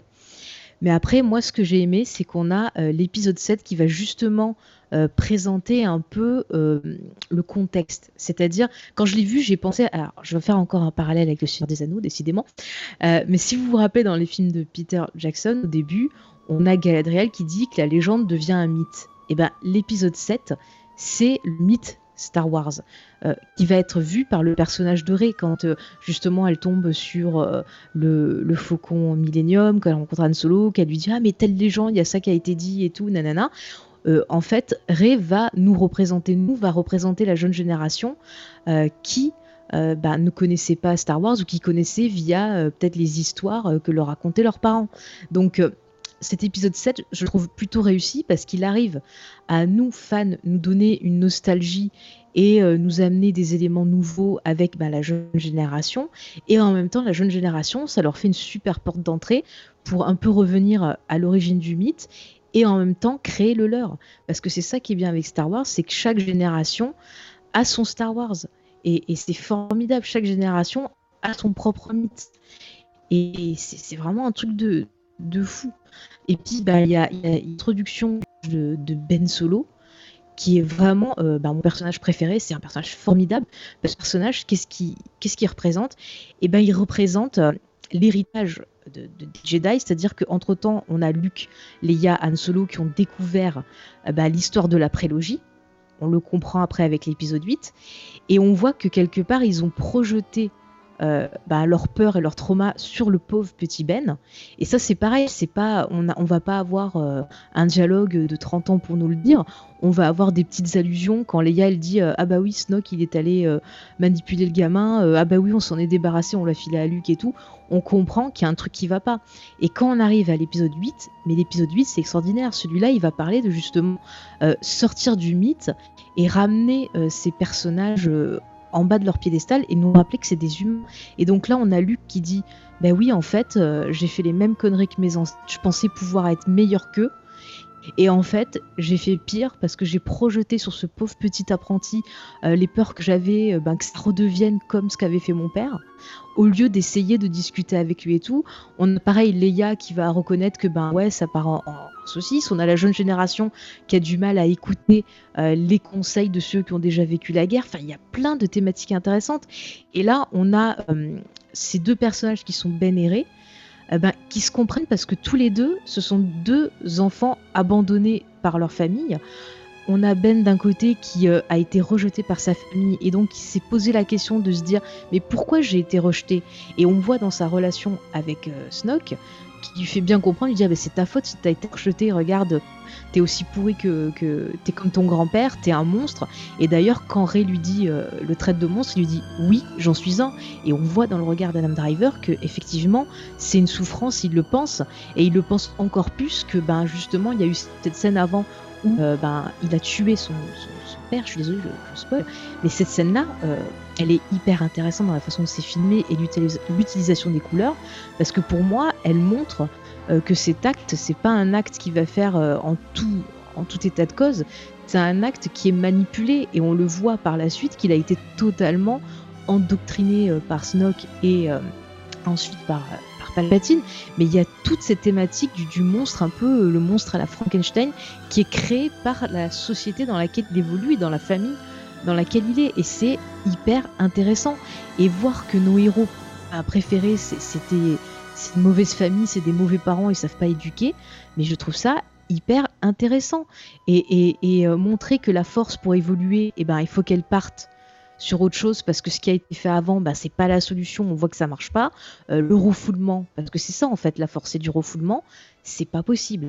Enfin, il y a plein de thématiques comme ça. Et dans l'épisode 9, là, on va avoir nos deux héros qui, euh, ben, chacun vont trouver leur place, vont s'affirmer, et on va avoir surtout ben, Ben qui va partir dans une quête un peu de pardon, un pardon qui va s'accorder à lui-même, mais aussi un état de résilience. Et comme son père, il avoir un beau parallèle, parce que dans l'épisode 7, son père, je pense qu'il se doutait quelque part de ce qui allait lui arriver, et Léa lui avait dit la seule solution de le faire revenir, c'est que tu agisses son père. Et quoi de, plus beau pour un père qu'un tel acte d'amour de se sacrifier pour son fils? Et à la fin, on a Ben qui fait un acte d'amour pour Ray. Et je trouve ça mais super beau. Et euh, moi, j'ai un enfin, j'ai pas très bien compris pourquoi il y avait eu autant de haine sur, les, sur cette, sur cette postlogie. Après, c'est sûr que si c'était pas votre vision, je peux comprendre parce que moi j'avais eu pas mal de. Voilà, j'avais été très déçue avec l'épisode 3 parce que, comme je vous le disais, quand j'étais enfant, j'imaginais comment Vador était devenu Vador. Et ce qui se passait dans le film, ben ça c'était pas logique. Pour moi, il y avait des incohérences avec le reste et compagnie. Enfin, vous connaissez la fameuse incohérence de Leia qui se rappelle de sa vraie mère, alors que euh, non, elle meurt dans l'épisode 3. Donc voilà, il y avait des choses un peu bizarroïdes. Mais c'est vrai que sur le coup, j'avais été déçue, mais après, j'ai réfléchi, j'ai appris, puis je me suis dit, bon, bah, c'est cette vision-là, mais moi, je peux avoir ma propre vision à moi. Donc, c'était pas grave. Et je trouve que finalement, cette postlogie, oui, elle s'est faite sans, sans, George Lucas, mais je trouve que pour moi, on retrouve euh, un certain héritage, et on voit à quel point la jeune génération s'est appropriée ces figures-là, et on a fait autre chose, on a fait ce, ce dont elle avait besoin, en fait.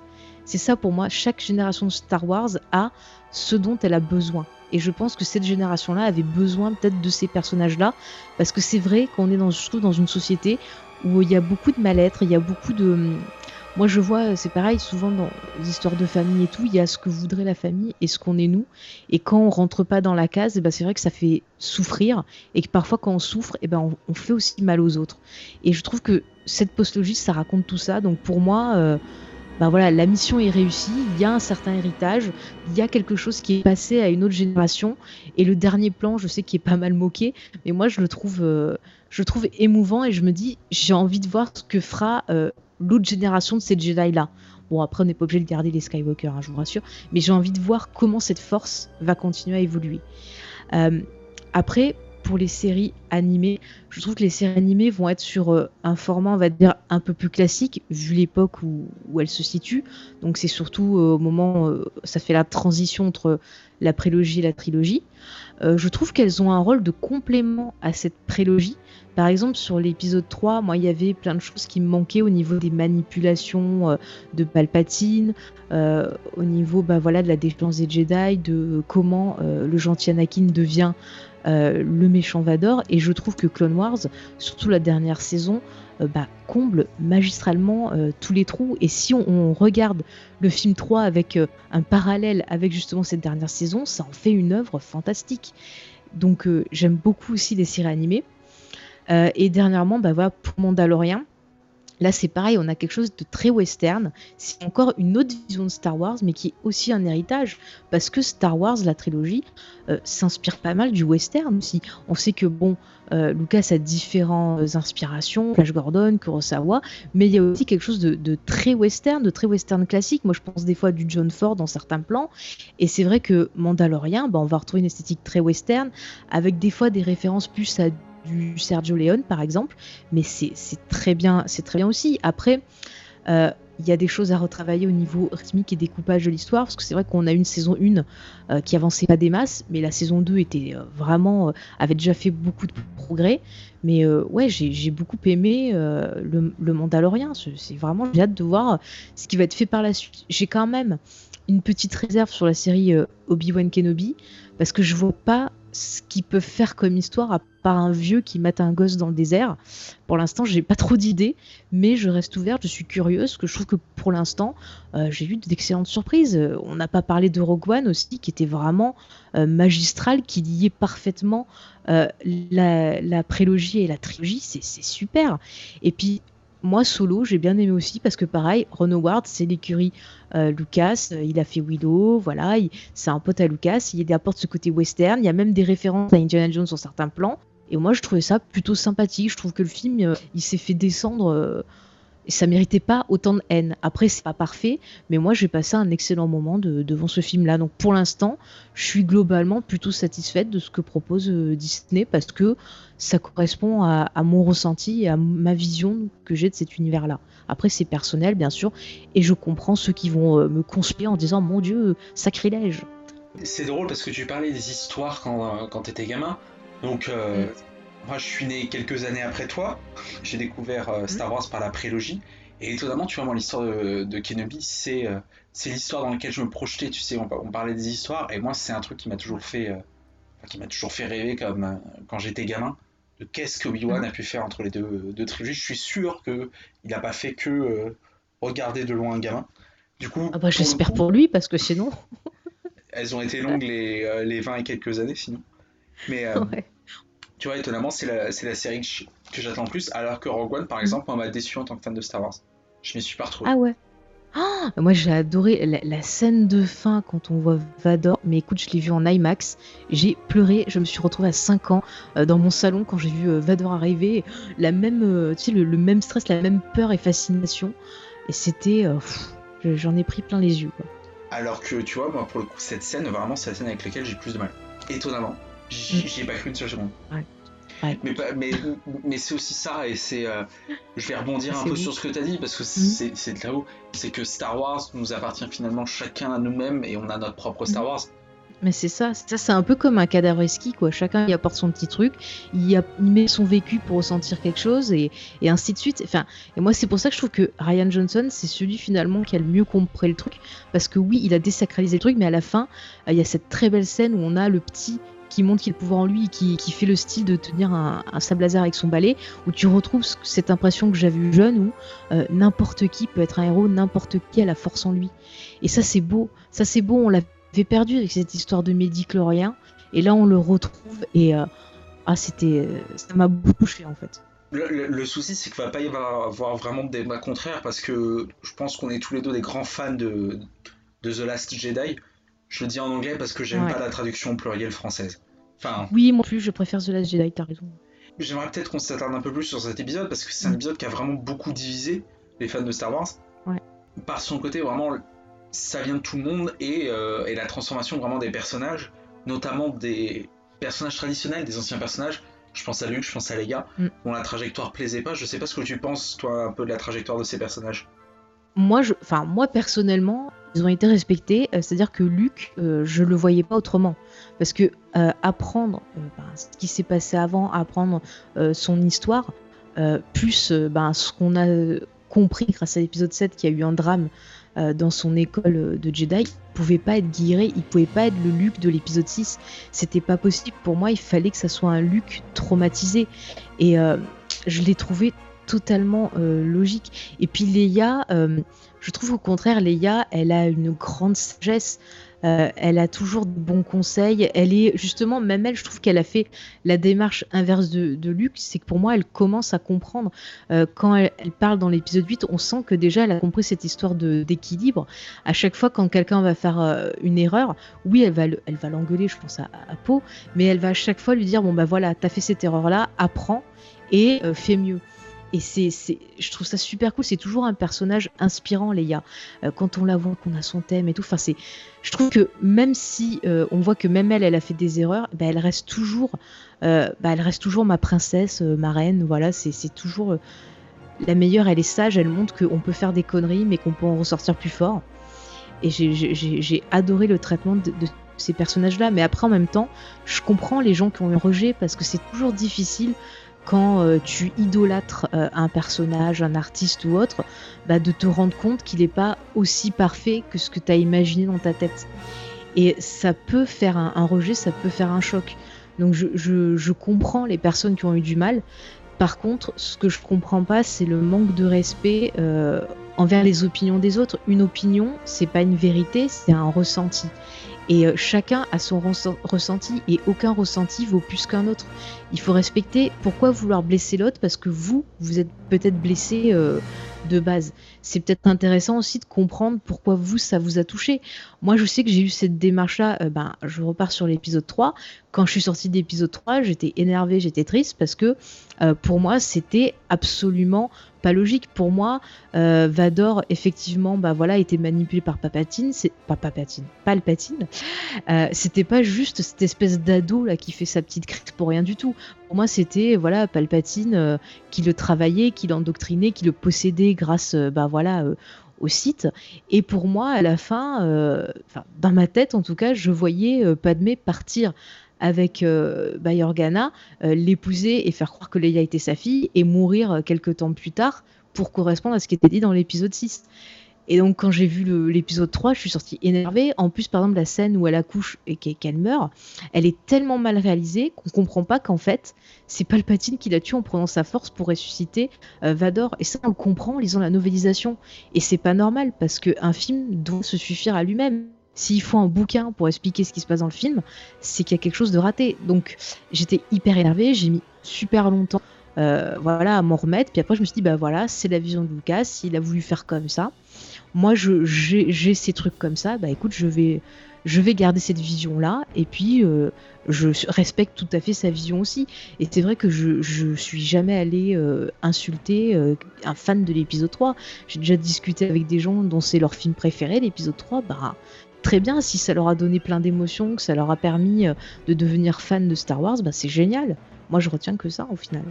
Ah bah moi, c'est un des films de mon enfance, c'est un de mes Star Wars préférés euh, de cœur. Hein. Et comme quoi, on est là à mm. discuter. Et puis, par contre, tu viens de m'apprendre euh, pour la mort de Padmé, je viens d'apprendre ça en direct. Hein. Ah, pardon. J'ai vu le film. Non, j'ai pas lu une novélisation. Et, en fait, euh, c'est un des trucs pour lesquels j'avais une zone d'ombre. Et je te remercie parce que tu viens de l'éclairer bah ouais, bah, pendant longtemps, je me disais, mais c'est complètement débile sa mort, genre, euh, elle a plus envie de vivre, c'est n'importe quoi. Et puis, bah voilà, quand j'ai lu le bouquin, euh, j'ai compris ça, et j'ai vu d'autres personnes aussi après qui euh, avaient compris la même chose. Et c'est bête parce qu'il aurait suffi d'un, je sais pas, d'un truc au montage, d'un mouvement de caméra, d'une petite de dialogue ou quelque chose en plus, et on l'aurait compris, quoi. Enfin. Après, je pense qu'il a voulu le dire par la réplique à la fin. Ouais, votre euh, colère l'a tué, mais. Oui. Euh, c'est ça, pour le coup, moi j'ai jamais tilté, donc merci pour ça. Pas de rien, enfin moi en tout cas je le comprends comme ça, si quelqu'un comprend autre chose, euh, n'hésitez pas. Mm. J'ai pas d'explication conventionnelle puisque c'est un truc que je n'avais jamais compris. Ah, XP demande Elmer pourquoi?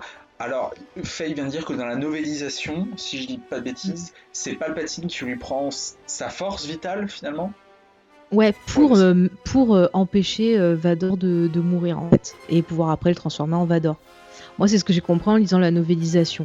En plus, c'est possible, hein. il est fort quand tu vois que dans la postlogie, il peut animer des marionnettes super loin et faire d'autres choses. Ah, mais de toute façon, est-ce qu'il y a plus fort que Palpatine dans l'univers Star Wars, concrètement? Hmm. Bah, Yare. Oui, finalement. et Ben. moi, je mets Ben parce que je l'aime bien, voilà il y a un truc, euh, je vais me faire l'avocat du diable, mais il y a un truc que tu disais, mhm. tu parlais de, de la manière que les fans idolâtrent, euh, idolâtrent la saga. Est-ce que tu penses pas que c'est peut-être euh, le principal souci de cette saga, c'est ses fans et, et l'amour si fort qu'ils portent à la saga? Franchement, j'ai envie de te dire oui, parce que moi je sais que par exemple, je, je ne parle plus sur les réseaux sociaux de Star Wars, que ce soit pour poster un truc ou en commentaire, parce que euh, me, faire avoir un truc genre ah tu dis n'importe quoi euh, ah t'es conne ah c'est si c'est mis euh, ah c'est de la merde et machin. Ça me saoule parce qu'il n'y a pas de vraie discussion. Là par exemple dans le chat je vois XP qui met la pas canon pour moi. Eh ben, ça c'est un argument. Il dit juste voilà j'aime pas. Moi c'est pas canon pour moi. Eh ben, je le respecte et je suis sûr que il peut se trouver son propre canon s'inventer sa propre histoire. C'est génial aussi. Il y a zéro problème. Mais quelqu'un qui vient m'agresser parce que j'ai aimé ça, ça me, ça m'énerve. C'est un manque de, respect. Euh, c'est quelque chose que je peux pas accepter. Je, je veux dire, qui, qui êtes-vous pour décider ce que je dois aimer ou non? Euh, Encore une fois, il n'y a aucun avis qui est meilleur qu'un autre. Et euh, moi, il n'y a pas de problème. Vous pouvez me dire, j'ai pas le même avis que toi. On peut discuter pendant des heures, échanger et tout. Ça apporte des débats super intéressants. Et euh, à l'époque où je, collaborais sur le podcast Star Wars en direct, j'ai eu des débats très intéressants et posés avec des gens qui n'avaient pas le même avis que moi. Et c'était super. Mais s'énerver euh, vraiment pour pour l'épisode 8, j'ai vraiment, je, comprends, encore une fois, je comprends, comme je l'expliquais tout à l'heure, que voilà, qu'ils aient du mal, mais qu'ils aillent agresser les gens qui n'ont pas ressenti la même chose qu'eux, euh, non, ça, ça je comprends pas.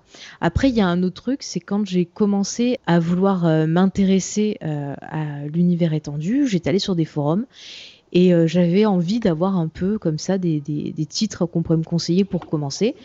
Et j'étais tombée sur des gens, je dirais pas le forum, hein, parce que je, je suis pas comme ça, mais je suis tombée sur des gens, limite pareil, qui m'insultaient parce que je connaissais pas euh, l'univers étendu. Bah ouais, mais bon, euh, moi quand euh, quand il y a des bouquins qui commencent à sortir, j'avais pas forcément l'argent. Il se trouve qu'au moment de la, la prélogie, ben je pouvais. Et euh, voilà, quoi, là j'avais envie de m'y intéresser. Et je trouve ça dommage parce qu'encore une fois, on en parlait en off. S'il y a une phrase que je retiens de Star Wars, c'est ce que dit euh, Yoda à Luke avant de mourir. Il dit Transmets ce que tu as appris. Je veux dire, on est tous fans de, Star Wars. pourquoi ne pas vouloir transmettre ce que vous avez appris? Pourquoi rejeter euh, ben, les petits jeunes qui arrivent grâce à cette postlogie et qui ont envie euh, ben, de découvrir l'univers Moi, je les accueille avec plaisir. Je disais dans l'équipe de Comics Discovery, dans les nouvelles que l'on a, je fais un petit coucou à, Miss Tiny Miss Fromage, qui voilà me demandait des titres et tout. Mais j'étais super contente de pouvoir partager ben, des titres de romans, de, comics que j'avais apprécié et tout, parce que je sais que moi, quand j'étais ado, euh, ben, j'avais personne avec qui parler de Star Wars. Et là, je suis super contente maintenant que grâce à Internet, j'ai pu rencontrer d'autres fans. J'ai pu faire une chouette émission avec XP aussi, où on a parlé de l'épisode 1 et on essaie de faire celle sur l'épisode 2. Mais c'est super de trouver d'autres gens avec qui échanger et passer un peu tout ce ressenti. Ça doit être la force, je pense, de Star Wars, mais de tout film, de tout saga, de rassembler plus que de diviser tu sais, il y en a dans plein de communautés, un hein, genre Le Seigneur des Anneaux. Euh, à l'époque des films, il y en avait, ils étaient gratinés. Hein. Il y avait, euh, bon, je crois qu'il n'existe plus ceci, donc je peux le dire. Il y avait une communauté qui se faisait appeler les Numénoriens. Euh, si t'arrivais que tu disais que t'aimais les films, oh là là, qu'est-ce que t'avais pas dit là hein, C'est bon. Nils euh, qui nous dit pour le peu que je connais, j'ai l'impression que la communauté Star Wars est presque toxique. En fait, ce mm. qu'il faut, c'est trouver des gens avec qui tu t'entends bien pour en parler de façon calme. Et euh, moi, je conseille pas euh, bah, les, réseaux sociaux, je conseille pas du tout. Parce que c'est tout et n'importe quoi. Après, il y a d'excellentes communautés. Euh, voilà, moi je vous parlais du podcast Star Wars en direct avec qui j'ai collaboré. Ils ont un Discord, ils ont plein de choses, ils sont très sympas, très ouverts. Là, vous pourrez trouver des personnes avec qui discuter. Euh, je pense qu'il y a d'autres sites, il y a Planet Star Wars aussi qui a une communauté très sympa. Donc ça existe encore. Voilà, il y a des fans qui sont pas. Il faut pas dire qu'ils sont tous toxiques. Dans chaque communauté, de toute façon, vous aurez des toxiques. Mais c'est vrai qu'en général, sur les réseaux sociaux, bah, on entend toujours personnes négatives euh, parler plus fort que ceux qui essayent d'être bienveillantes. Et ça, c'est dommage. Moi, je rajoute juste à la liste des gens très bien. Il y en a un sur YouTube. J'aime beaucoup ce qu'il fait. Il fait ça avec beaucoup d'humilité. C'est Sidemall. Je sais pas si tu connais. Euh, je connais de nom, ouais. Et j'aime bien ce qu'il fait, et c'est toujours humble, et euh, c'est assez bienveillant, euh, je trouve, mm. dans, dans, les commentaires. Mais voilà, faut faire le tri. Ça me fait chier de dire ça, mais je, je pense que Nils a raison, il y a quand même une partie de la communauté qui est toxique, mais vous avez plein de communautés comme ça. Hein. Mhm. Genre dans les, dans les communautés comics, il y a des gens toxiques aussi. Euh, XP parlait de Star Trek. Ah bah là aussi, Star Trek. Euh, oulala, j'ai voulu aller sur des forums. Euh, je suis vite reparti. Il y a des mecs qui se sont insultés pour une histoire de bouton euh, qui était passé du mauvais côté de la porte. Quoi. Je fais oh là là, mais pour un bouton. Mais ils sont fous les gens. Et comme dit Lena, il faut faire le tri, mais c'est comme dans tout en fait. Mm. Ouais. Euh, mais c'est ça, trouvez-vous un groupe de personnes avec qui vous pouvez en parler et faites-vous plaisir, parlez-en, parlez de plein de thématiques, des choses un peu débiles, euh, je sais pas moi, euh, la déco dans Star Wars si vous avez envie, mais faites-vous plaisir. Et puis après les autres, bah, vous les laissez de côté, tant pis pour eux, c'est triste. Franchement, c'est triste parce que ils se font plus de mal à eux-mêmes que, aux autres. Parce que au final, ils sont dans la colère et la colère, ça mène à quoi? Au côté obscur. Hmm. C'est la colère mène à la à la haine, et la, haine mène au côté obscur. Voilà.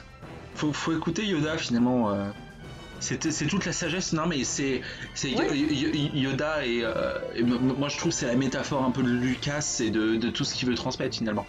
Mm, mm. Non mais c'est exactement ça. Hein. Je pense que effectivement euh, Yoda c'est Lucas, Luke c'est aussi un peu Lucas aussi jeune. Parce que l'histoire de Lucas, finalement, elle est, elle est intéressante. Moi, je vais vous renvoyer à une vidéo euh, qui était très bien faite de la chaîne Paul Raconte, où euh, justement il vous expliquait un peu la jeunesse de Lucas, comment il en est arrivé à faire Star Wars. Et c'était vraiment très très intéressant. Il y a aussi d'excellentes biographies sur, le bonhomme. Et en fait, Lucas, au départ, euh, c'était quelqu'un qui était un fanat de, de voitures.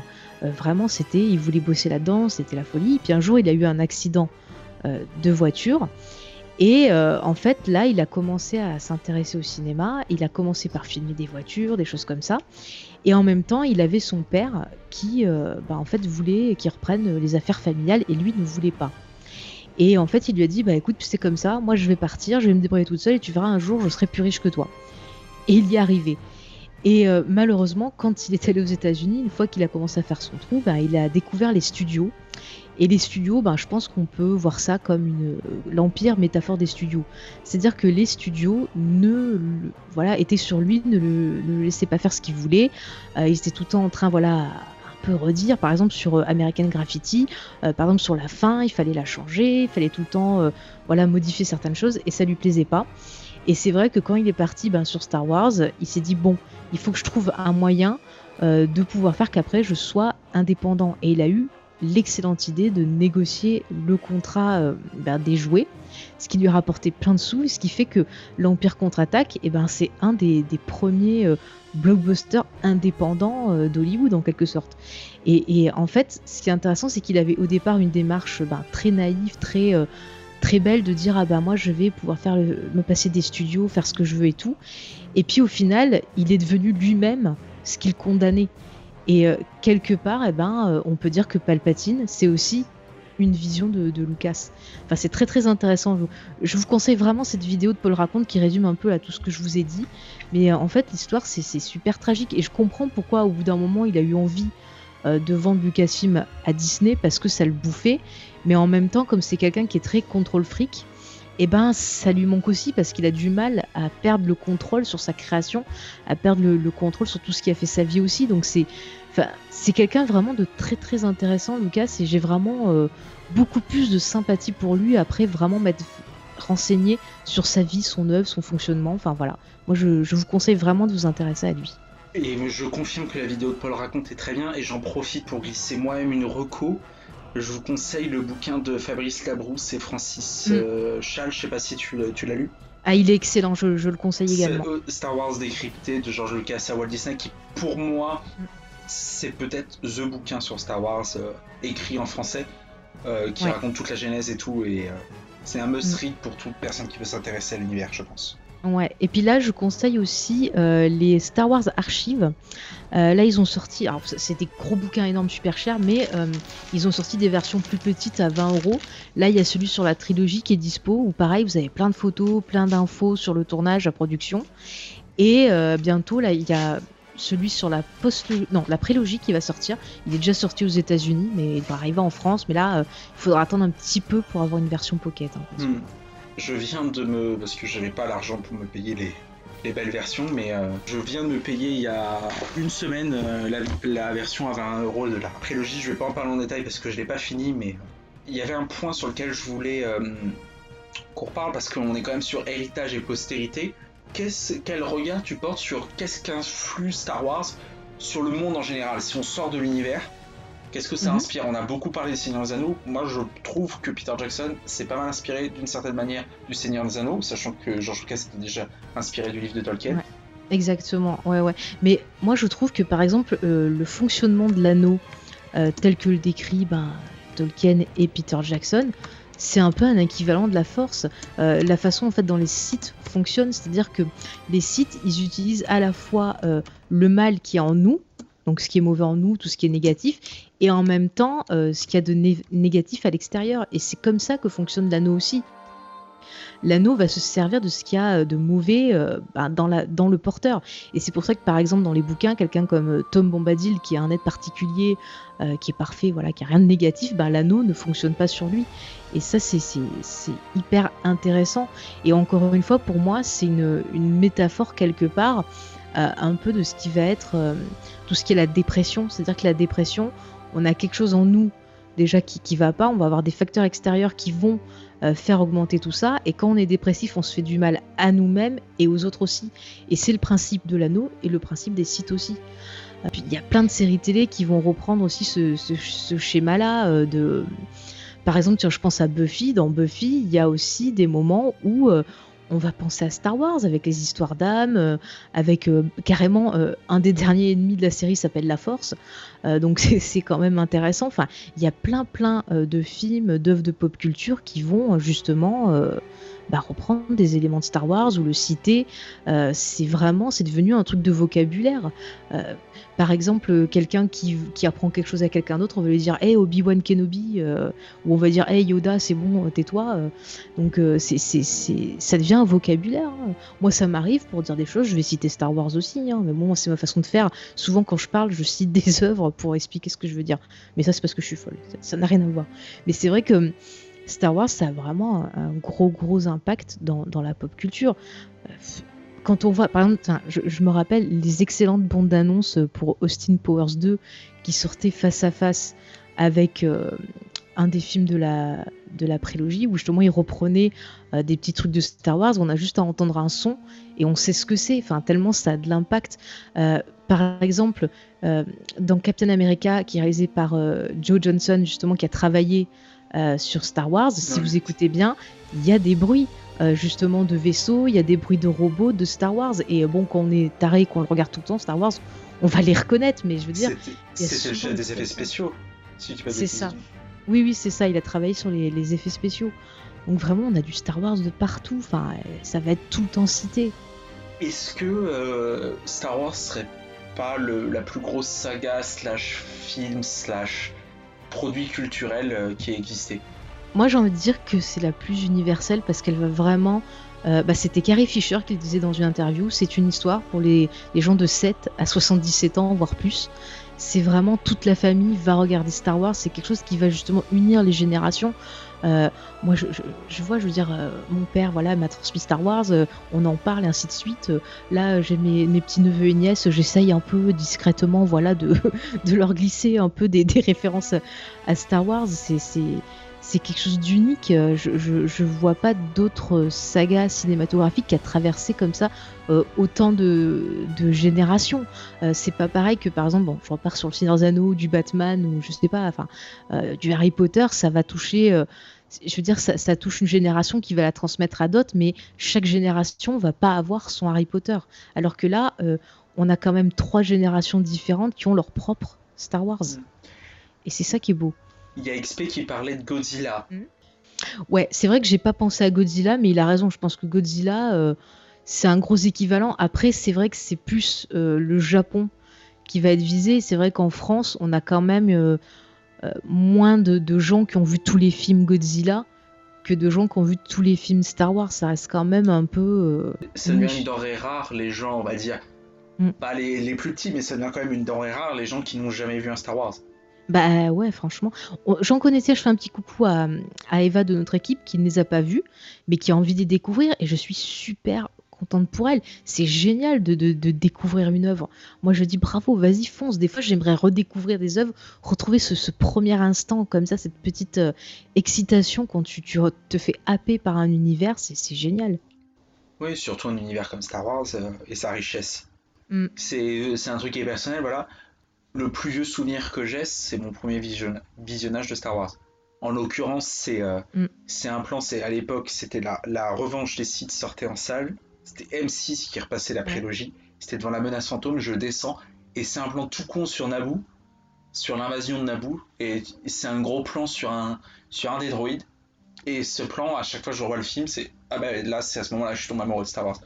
Mais c'est fou. En plus, tu vois, genre, on va se rappeler de, où on était, ce qu'on faisait quand il y avait les bandes annonces. Tu vois, genre, euh, la bande annonce de la menace fantôme. Mais j'avais dû attendre de la voir, je crois, sur M6. Ouais, c'était M6 ou la une, il l'avait passé. Mais j'étais fébrile, j'avais enregistré sur une cassette, j'avais regardé en boucle jusqu'à que j'ai le numéro de Ciné Live où il y avait le CD-ROM où il y avait la bande-annonce et je la regardais en boucle et tout, je cherchais des indices et tout ça. Même les, la bande-annonce d'épisode 3, par exemple, je me rappelais exactement pareil, j'avais cette attente fébrile et tout. C'est un truc de fou. Ou genre quand tu découvres la bande-annonce de l'édition spéciale au cinéma, où ils te disent oui, vous l'avez toujours regardé sur cette petite télé, et ben regardez comment vous allez pouvoir le voir. Et tu vois tout qui l'écran qui s'ouvre avec les vaisseaux, les machins mais c'est des tu vois pour moi Star Wars c'est comme Noël tu vois c'est un réveillon de Noël tu vois. Tu vas voir le film Star Wars c'est comme si tu allais ouvrir un paquet cadeau et que tu allais voir le Père Noël tu vois. C'est ah, toujours cette émotion là c'est j'essaie euh, bon là maintenant euh, avec les années ça devient de plus en plus dur mais j'essaie tous les étés moi de me les refaire. Plus j'ai eu la chance euh, je salue XP pour ça qui m'a offert un rêve de gamin quelque chose que je pensais inatteignable c'est qui m'a permis de voir la trilogie originale dans les copies d'origine sans remonter par, ah le, par le casque, parce que moi j'ai toujours vu du coup les éditions spéciales, et j'ai ah pris une claque, et je rêverais, euh, un, jour j'irai voir le ciné Arvor à, à, Rennes, et j'essaierai de me pousser pour qu'on fasse... Euh, bah, il faut pas que euh, Disney le sache, parce que sinon vous serez mal. Malheureusement oui, c'est ça, mais j'adorerais aller voir sur grand mm. écran. Ah mais c'est génial. J'ai des éditions DVD où tu as une version, en fait il y avait deux CD, donc tu avais la version retouchée et une version pas retouchée. Et je dois avoir encore les cassettes vidéo, mais je sais pas si elles marchent. Euh, Je- on l'a enregistré à la télé. Je pense qu'on a les mêmes DVD. Et la- il, y avait la il y avait version non retouchée qui était vendue comme étant la version d'origine et je crois que elle est déjà Ouais. retouchée de, de 92. Ouais, un tout petit peu, mais c'est vraiment juste l'image et tout. Mm. Enfin, c'est. euh, Et Parce que je me rappelle, j'avais comparé avec les cassettes vidéo et euh, ça va encore. moi je me souviens sur ma télé elle s'affiche en format euh, carte postale dessus, ça, ce qui m'a toujours fait énerver parce que du coup je, je voyais rien et du coup je repassais sur la version édition spéciale. Voilà. Bon, après, euh, édition spéciale, euh, on crache dessus. Il y a des choses qu'il a bien fait d'arranger parce que, bon, voilà, euh, avec le temps, les images, il y a plus d'honnêteté. Enfin, je comprends. Après, il y a certains effets dont on pouvait se passer. euh, mais bon, c'est son choix, écoutez. euh, voilà. Mais bon, c'est pas non plus. euh, ça va, quoi. Mais ok, mais encore une fois, c'est peut-être ce traitement de la trilogie originale, moi je le vois comme un, Mhm. Un clin d'œil en fait au côté des fans, c'est qu'il y a plusieurs trilogies originales, puisqu'il y a plusieurs versions, et chacun Ouais. a la sienne. Mais c'est ça, c'est ça. Il y a beaucoup de ponts en fait à faire entre Star Wars et nos vies. C'est, Mm. peut-être- Ah, peut-être ce qui rend. J'ai des crises d'angoisse, je pense à Star Wars. Voilà, ça m'aide. Moi, moi, c'est pareil dans les crises d'angoisse, souvent je. Quand on part euh, dans un monde et tout, mais c'est, il y a souvent il y a des sabres laser et des vaisseaux spatiaux. Bah oui, c'est trop bien. c'est la base, c'est la base, voilà. Bon, après, des fois, voilà, je pars en terre du milieu, puis des fois, je vais dans Dune aussi, tu vois, j'aime bien tous ces Ouais. univers-là. C'est, peut-être la force de Star Wars, c'est, euh, d'être si proche en fait. C'est des leçons de vie sans être des leçons en fait. C'est Ça, c'est de la philosophie, de la psychologie, il y a de la sociologie aussi, parce que c'est vrai que Lucas, euh, vous le savez peut-être pas, il a étudié euh, la sociologie, et c'était un peu un des, hum, des, thèmes qu'il voulait aussi aborder au travers de ces films-là, et aussi l'étude euh, ben, des cultures. Et ça, c'était hyper intéressant, j'ai appris ça récemment, et c'est vrai que ça apporte un nouvel éclairage un peu à toutes ces, toutes ces races, toutes ces planètes euh, voilà, qui, nous montrent. Après, XP le dit, c'est vrai que les Jedi, quand même, bah, ils sont pas très sympathiques. Ils prennent des bébés, ils ne laissent pas le libre arbitre à ces enfants, s'ils veulent devenir Jedi ou pas. Euh, c'est un scandale. Ça, je m'en suis aperçu. Voilà, je, je le dénonce, je le dis. C'est, le beau sous-texte de la prélogie, je trouve. Le beau pied de nez de Lucas, c'est que les Jedi sont fantasmés, mais en fait, c'est la notion d'équilibre, on en parlait. C'est l'équilibre dans la force. Ça. Et il nous dit, bah, les apparences sont parfois trompeuses en fait. Et Mm. que les Jedi Bah, qui sont ça. d'apparence, quand on creuse, bah, ils sont tout aussi sectaires que les Sith. Mais le, seul qui est à peu près bien, encore une fois, c'est Yoda, mais personne y a cette espèce de fou là, de, Windu là, euh, qui est hyper extrémiste et tout. Et, euh, et c'est lui qui, fait un peu basculer aussi Anakin. Et en fait, Anakin, c'est quelqu'un euh, qui a une peur du rejet. qui a bah, voilà, le sentiment d'abandon, peur du rejet, qui a ben, ce refoulement, le fait ben, d'être en colère parce qu'on lui laisse pas faire ce qu'il veut, donc il est privé de son libre arbitre, et tout ça on lui dit non, tu te tais, euh, tu le refoules en toi. Et bah, mais comment vous voulez qu'il pète pas un plomb, ce pauvre garçon? Enfin, je veux dire, après, euh, là, XP euh, cite Qui-Gon, mais c'est vrai que Qui-Gon, lui, je pense qu'il avait compris, s'il n'avait pas été tué, je pense que la face de l'univers aurait changé, je pense.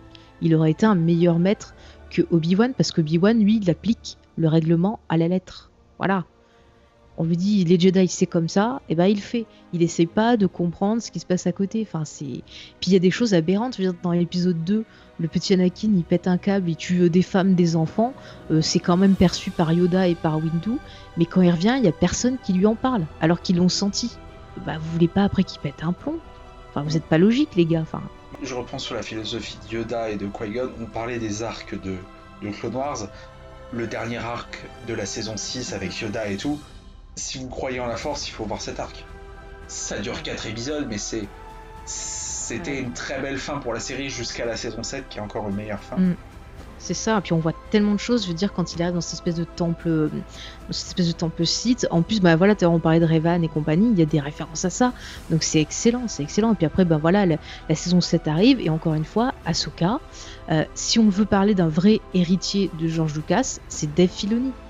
Dave il a tout compris, il va faire du classique pour plaire à ceux qui ont du mal avec la nouveauté, et en même temps, bah, avec Ahsoka, il offre une vraie nouveauté et il offre euh, une vraie suite logique à la force avec un personnage qui a compris que ben la force euh, c'est pas euh, que ce qu'ils disent qu'il y a des choses qui vont pas. Et la preuve si on regarde ces sabres laser ils sont blancs. Et blanc c'est le prisme de couleur qui rassemble toutes les couleurs. Donc elle a à la fois le rouge et le bleu en elle moi je dis. Voilà Et j'allais te demander si Dave Filoni était le dernier gardien du temple. Ah mais clairement, Force clairement. est de constater que, bah oui, oui, clairement. Mm, mm. Mais c'est pour est ça qu'il a eu un poste un peu plus important là dernièrement au sein de, de Lucasfilm, où justement il va avoir un, un rôle un peu plus important dans les, les prochaines créations. Donc ça c'est super. Alors qu'il est déjà, euh, il bosse sur Mandalorian, si je dis pas de bêtises. C'est ça, bah, il est le showrunner de, de Mandalorian. Euh, il était donc showrunner sur euh, justement ah, la Clone Wars. Ouais. Euh, il bosse sur euh, Bad Batch là. euh, puis là, il va développer une autre série avec euh, justement là, le réalisateur d'Iron Man. Bon, lui, j'ai un peu plus de mal avec lui, mais bon, ça, ça va. Il Ça a, passe. il a- il a aussi bossé sur Rebels et je crois qu'il bosse sur la, il va bosser sur la série Mm, d'Ahsoka aussi. J'espère qu'il va bosser C'est sur la ça. série d'Ahsoka. Bah, des. Ahsoka, c'est son bébé. Ahsoka, c'est son Ah ouais, bébé. non. C'est un peu ça. Vous voyez, Whedon, il a Buffy. Bah, euh, Ahsoka, c'est Dave Filoni. On peut pas, on peut pas faire Ahsoka sans Dave Filoni. C'est pas possible pour moi. C'est, son bébé, quoi. C'est. Par contre, ils auraient pu prendre une autre actrice pour le rôle, mais ça, c'est, le petit point. T'aurais vu qui toi J'adore. Mais il y a une actrice qui donne sa voix déjà qui est fantastique. Euh, en plus, l'Asoka qu'on nous présente, c'est une Asoka qui est un peu plus âgée. Il fallait garder cette actrice. Enfin, J'aime trop la voix de l'actrice, elle le fait trop bien. Enfin, elle a un côté super touchant, j'adore. J'ai j'ai rien contre Rosario Dawson, mais euh, sa voix, ça va pas. Ou alors Ah. ils auraient dû la redoubler. C'est euh, Ashley euh, Ex- Eckstein, Eckstein. C'est ça. C'est Ah. ça, ouais. Après, moi, je suis un peu perturbé, c'est que j'avoue, je confesse, je, je suis incapable de regarder Star Wars en VO. Moi, je ne regarde Star Wars qu'en VF. Les habitudes de l'enfance. Ouais, bah écoute, c'était ça. Puis un jour, je me suis dit, tiens, je vais voir ce que ça donne en VO. Et puis j'ai dit, non, c'est bon, je repasse plus en VF.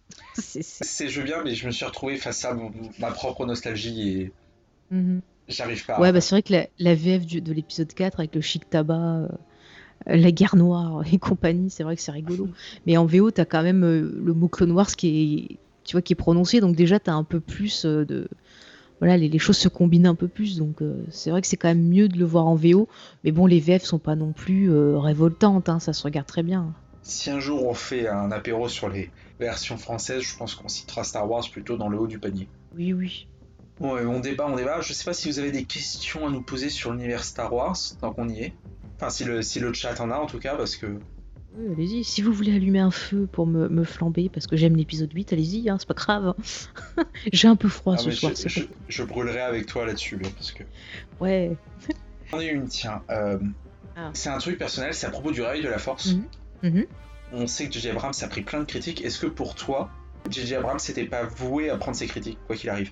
Ah mais je pense que peu importe le, le réalisateur, il y aura eu des critiques. Parce que c'est encore une fois, on parle d'un mythe. Et euh, arriver après ce qui a été fait avant, euh, je pense que c'était impossible d'avoir quelqu'un qui mette tout le monde d'accord. Enfin, c'était c'était obligé. Après, moi j'aime beaucoup euh, J.J. Abrams, que ce soit en tant que producteur ou même réalisateur. Je trouve qu'en plus sur l'épisode 7, il a apporté pas mal de, de mouvements. Euh, il y avait des choses très intéressantes. On voyait une modernité dans la mise en scène parce que Lucas c'est un formidable créateur d'univers, mais il faut le reconnaître, c'est pas non plus le meilleur des réalisateurs. Euh, déjà, il a du mal à diriger ses acteurs, et puis c'est des plans euh, qui sont euh, très plan-plan dans la trilogie. Enfin, dans l'épisode 4 par exemple, il y a quand même un petit ventre mou, il y a des plans qui sont pas hyper dynamiques. Et J.J. Abrams, il apporte ça. Après, par contre, dans l'épisode 9, euh, je trouve que là, ça va trop vite que ce soit au niveau du montage et tout, on a trop d'informations d'un coup, ça va hyper vite. Et il y a des choses qui sont pas assez, euh, développées. Euh, par exemple, le personnage de Finn, de Rose, même de Poe, ne sont pas assez développés. Et au final, bah, ils sont pas assez intéressants. Ils ont peu trop mis, c'est vrai, le focus ben, sur la famille Skywalker, parce que bon, c'est la saga Skywalker, mais c'est vrai que ça aurait été sympa d'un peu plus développer ces personnages-là, surtout que Finn, on comprend très bien qu'il est force sensitive et qu'il essaie de le dire à Rey, donc euh, que peut-être euh, c'est lui la prochaine génération de Jedi, on sait pas. Et c'est pas assez développé, ça va trop trop vite. Mais encore une fois, euh, ils se sont retrouvés à devoir gérer le décès de Carrie Fisher, à devoir trouver des moyens pour garder certaines scènes, à devoir réécrire d'autres choses. En plus, ils ont voulu contenter ben, justement ces fameux fans toxiques euh, voilà, qui, qui, qui ont un peu saoulé. Donc euh, il fallait trouver un terrain d'entente, et puis ils n'étaient pas contents quand même. Donc c'est vrai que c'était compliqué. Enfin, je veux dire, peu importe, il y aurait eu Spielberg même qui aurait réalisé, on aurait dit c'est, nul. Je pense que c'était impossible de trouver quelqu'un dont on dise euh, ah c'est parfait et que tout le monde soit d'accord. C'était impossible. Il y a aussi également un truc qu'on n'a pas souligné, c'est que le 9 à la base devait être fait par Colin Trevorrow, a été viré, mm. Abrams a été rappelé, normalement un film Star Wars je crois que c'est 3 ou 4 ans pour le développer, et qu'il a eu euh, un an ou un an et demi de moins. Bah, c'est ça, en fait il a dû reprendre ce qui avait été fait, essayer de modifier. Après, alors de ce qui a été dit, après moi je suis pas dans, les petits papiers, mais apparemment avec euh, Ryan Johnson ils se sont un peu... Euh, voilà, ils ont discuté, ils ont essayé de, de bosser ensemble. Euh, alors moi les gens qui, qui, sortent genre ouais le masque il le reconstruit c'est pour dire un gros fuck à Ryan Johnson, et je dis mais non, c'est tout à fait logique. C'est-à-dire qu'à la fin du film, on a un Ben Solo qui dit en gros, vous me gonflez, allez tous vous faire voir, c'est moi qui vais devenir euh, leader suprême et euh, je vais foutre euh, le bordel dans l'univers et compagnie. Et qui en plus après découvre que ben non, il s'est fait encore une fois entuber. il refait le masque. Pourquoi? Parce que c'est un moyen pour lui de cacher ses émotions derrière le masque, parce que je pense que déjà il a pris sa décision d'essayer de se sortir de Palpatine et quelque part de protéger la petite Rey. Enfin, moi je l'ai compris comme ça. Donc le fait de reconstruire son masque, c'est logique pour moi. Et, après vous allez me dire ah c'est parce qu'elle excuse tout, oh, elle est trop gentille cette feuille. Mais moi je l'ai ressenti comme ça et euh, à aucun moment j'ai trouvé que ça annulait des trucs du film précédent. J'ai trouvé que c'était comme un ski, c'est-à-dire on prend ce qui a été fait et on essaie d'apporter une continuité, une thématique et ainsi de suite. Et euh, enfin, je trouve que les gens, ils, ont été sévères. Après, on peut, on peut dire ça de moi sur d'autres films, hein, euh, XP par exemple, mais euh, moi je trouve qu'il y a des choses très intéressantes dans ces Star Wars là. Et puis le seul truc, c'est que le dernier va trop vite. Ils auraient dû le couper en deux, ça aurait permis justement de développer un peu plus la partie rébellion enfin résistance là plutôt, qui était intéressante mais finalement très en recul par rapport à la partie euh, Skywalker et ça aurait peut-être un peu plus fait plaisir aux gens. Mais euh, enfin voilà, moi j'ai plutôt bien aimé. Après, ben voilà, écoutez, euh, on peut pas plaire à tout le monde non plus. chacun sa vision. Après, moi je serais curieuse de voir si dans le chat il y a des gens qui auraient vu quelqu'un d'autre à la place d'Abrams, histoire un peu de voir la vision que vous avez vous de, cette histoire-là. Ouais. Après, on s'est construit. Euh, moi, perso, j'avais une idée. J'ai vu euh, notamment certains dessins préliminaires, la version Trevorrow qui me plaisait plus que ce que Abrams a fait. Mais encore une fois, libre à nous de. C'est une timeline que l'on peut construire nous-mêmes. peut considérer nous-mêmes ce qui est canon. Je reprends un mm. peu les, euh, les remarques. Il y a XP qui demandait s'il y avait de nouveaux romans qui étaient prévus de, de l'univers Legend. Je crois pas. Alors, en fait, il y a. Alors, c'est qui? Je crois que c'est Pocket qui a repris. Enfin, je sais plus. Enfin, aux États-Unis, en fait, l'univers légende, ça a été repris par Disney. Donc c'est plus la même maison de production et en France, je sais plus que c'est qui va les reprendre, mais il va y avoir des rééditions de romans légendes. Et là, je crois que c'est Pocket qui les a encore et vous en avez, euh, voilà, vous en avez de très très bien. Par contre, là, il y aura pas de nouveaux romans légendes. C'est-à-dire que ça, c'est ce qui a été fait euh, avant le rachat de Disney, c'est de côté. Après, dans le canon, euh, vous avez des romans qui sont prévus. En ce moment, ils ont fait un arc qui est très très bien, qui est sur la Haute République. Donc ça se passe bien, bien, bien avant euh, justement la saga Skywalker. Et ça permet de découvrir les Jedi à leur zénith. Et c'est hyper intéressant parce qu'on voit que déjà, euh, les Jedi à cette époque-là, il se passait. Enfin, ils avaient déjà une réflexion qui a été perdue par la suite par les Jedi qu'on a vu dans la prélogie. Et je trouve ça hyper intéressant. Et on a beaucoup d'auteurs et d'autrices qui euh, ben, font des persos qui sont vraiment euh, très bien écrits. Une de mes autrices préférées, encore une fois, c'est Claudia Gray. Euh, qui a fait les romans sur Leia dans le canon, qui a fait l'excellent Lost Star. Ça, je vous le conseille. Ça se passe du point de vue de soldats de l'Empire. Et donc, on va les suivre au moment à peu près, ouais, au début de l'Empire jusqu'à la bataille de Jakku. Et euh, c'est vachement bien ce qu'elle fait. Enfin, j'adore cette autrice. Euh, donc, lisez celui-là, lisez Bloodline qui se passe euh, entre justement l'épisode 6 et 7. Donc, vous avez un sur la jeunesse de Leia où vous découvrirez le personnage qui est interprété par Laura Dern dans l'épisode 8. Et vous comprendrez pourquoi il y avait des gens super tristes quand euh, elle disparaît dans le film, euh, parce qu'elle est vraiment hyper cool. Donc voilà, il y a vraiment pas mal de, romans dans le canon qui sont euh, hyper intéressants. Vous avez Tron qui est revenu, qui est un des, mhm. grands grands méchants de, l'univers légende. De Timothy vraiment, peut-être le plus grand auteur. Tout à fait, tout à fait. Non, mais il y a vraiment des choses très, très, très sympas. Il y a des choses sur justement des, des escadrons de l'Empire qui vont faire le lien avec Battlefront 2, qui sont très, très bien. Euh, non, moi vraiment, il y, a pas mal de choses à, conseiller. Moi, je vous dirais de fuir par contre les bouquins sur peau. Euh, il y a un bouquin qui sert de prélude, euh, qui se situe en fait entre l'épisode 8 et 9. Je crois qu'il s'appelle L'étincelle de la résistance, un truc comme ça en français, qui est très très bien et qui apporte un complément, un peu comme Clone Wars apporte un complément voilà, à l'histoire. Donc vraiment, je, je vous les conseille. Il y, a, il y a aussi aux comics, moi je pense à, aux comics tournant autour de Vador. Alors je oui, sais ils sont très très bien ceux-là. Il y en a une en 4. Bah, en 4 Ouais, il y a Vador, après il y a Vador Seigneur des Sith, mhm. et il y en a une nouvelle qui est sortie là encore. Ça c'est très très bien. Bon après vous avez Tron aussi qui est très très bien. Euh, moi je conseille euh, la BD Kanan qui est sur le personnage de, de Rebels qui est euh, interprété par le mari de Sarah Michel Gellar. Je dis ça comme ça pour faire des liens. Mais c'est très très bien. Qu'est-ce qu'il y a encore? Il y a tout un truc... Ouais, ou non, il joue dedans Ah oui, il apparaît ah dans, dans, la première scène. Oui, oui, oui, oui c'est vrai. Euh, qu'est-ce qu'il y a encore qui est bien en comics? Bah, Il y a des trucs sur la jeunesse d'Obi-Wan et Anakin. Euh, qu'est-ce qu'il y a encore qui est pas mal? Il y en a un sur la jeunesse de Poe qui est pas mal où on voit ses parents. Ah là, je retrouve plus le titre. Ah, c'est une histoire avec un arbre. Ça plairait à David Lynch parce qu'il y a des arbres. Mais je retrouve plus le titre. Mais ça se passe en fait euh, entre l'épisode 6 et 7. Docteur Afra, qui est un nouveau personnage qui a été créé ben, voilà, pour les comics, qui est hyper cool, qui est une espèce d'archéologue euh, voilà, de, l'espace. Non, il y a des choses très sympas, hmm. hein, franchement. Yanis qui nous demandait si c'est vraiment grave si t'as vu que deux, s'il a vu que deux films Star Wars et bah c'est pas grave du tout parce que tu vas avoir la chance de découvrir des trucs géniaux. Mais c'est ça, quelle chance, quelle chance, tu vas pouvoir les découvrir. Mais c'est super, franchement. Fais-toi plaisir. Il disait et c'est une réflexion euh, intéressante de l'extérieur, j'ai l'impression que Star Wars est très limité, genre c'est les mêmes gens qui reviennent à chaque fois, les Skywalker en boucle, les mêmes planètes. Bah, c'est que c'est vrai que as, euh, la saga principale, la trilogie, c'est centré sur cette famille-là. C'est un peu comme Dune où euh, tu suis les Atreides, tu vois, sur plusieurs euh, générations. Donc tu as ça, et c'est vrai que maintenant, ils commencent un peu à développer ben, justement d'autres thématiques. Tu le vois avec le, les Mandaloriens qui est un peuple voilà, qui est très intéressant aussi à découvrir. Tu le vois avec les romans, où tu vas avoir des romans qui vont être un peu de l'espionnage, des romans qui vont être plus des romans de guerre, et ainsi de suite.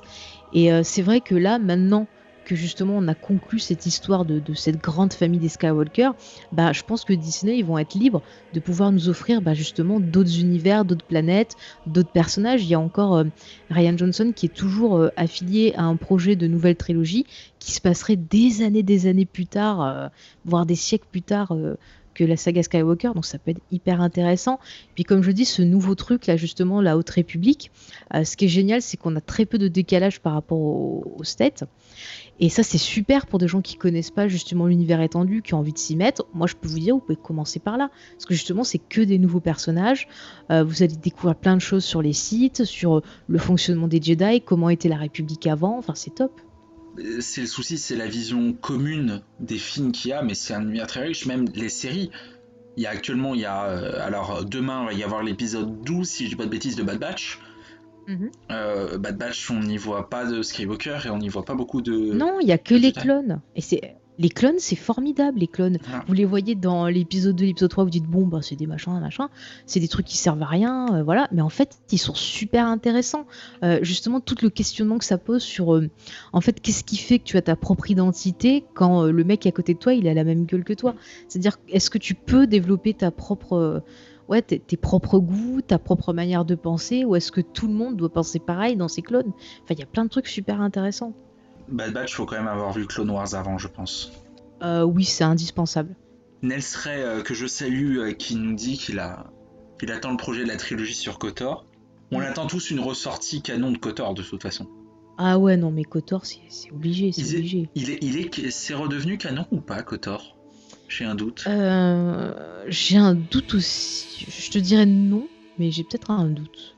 C'est dans un jeu vidéo ou. Euh, ouais. Parce que j'ai. Il faudrait que je vérifie. J'avais entendu qu'ils voulaient refaire un jeu Kotor. Je sais pas où ça en est.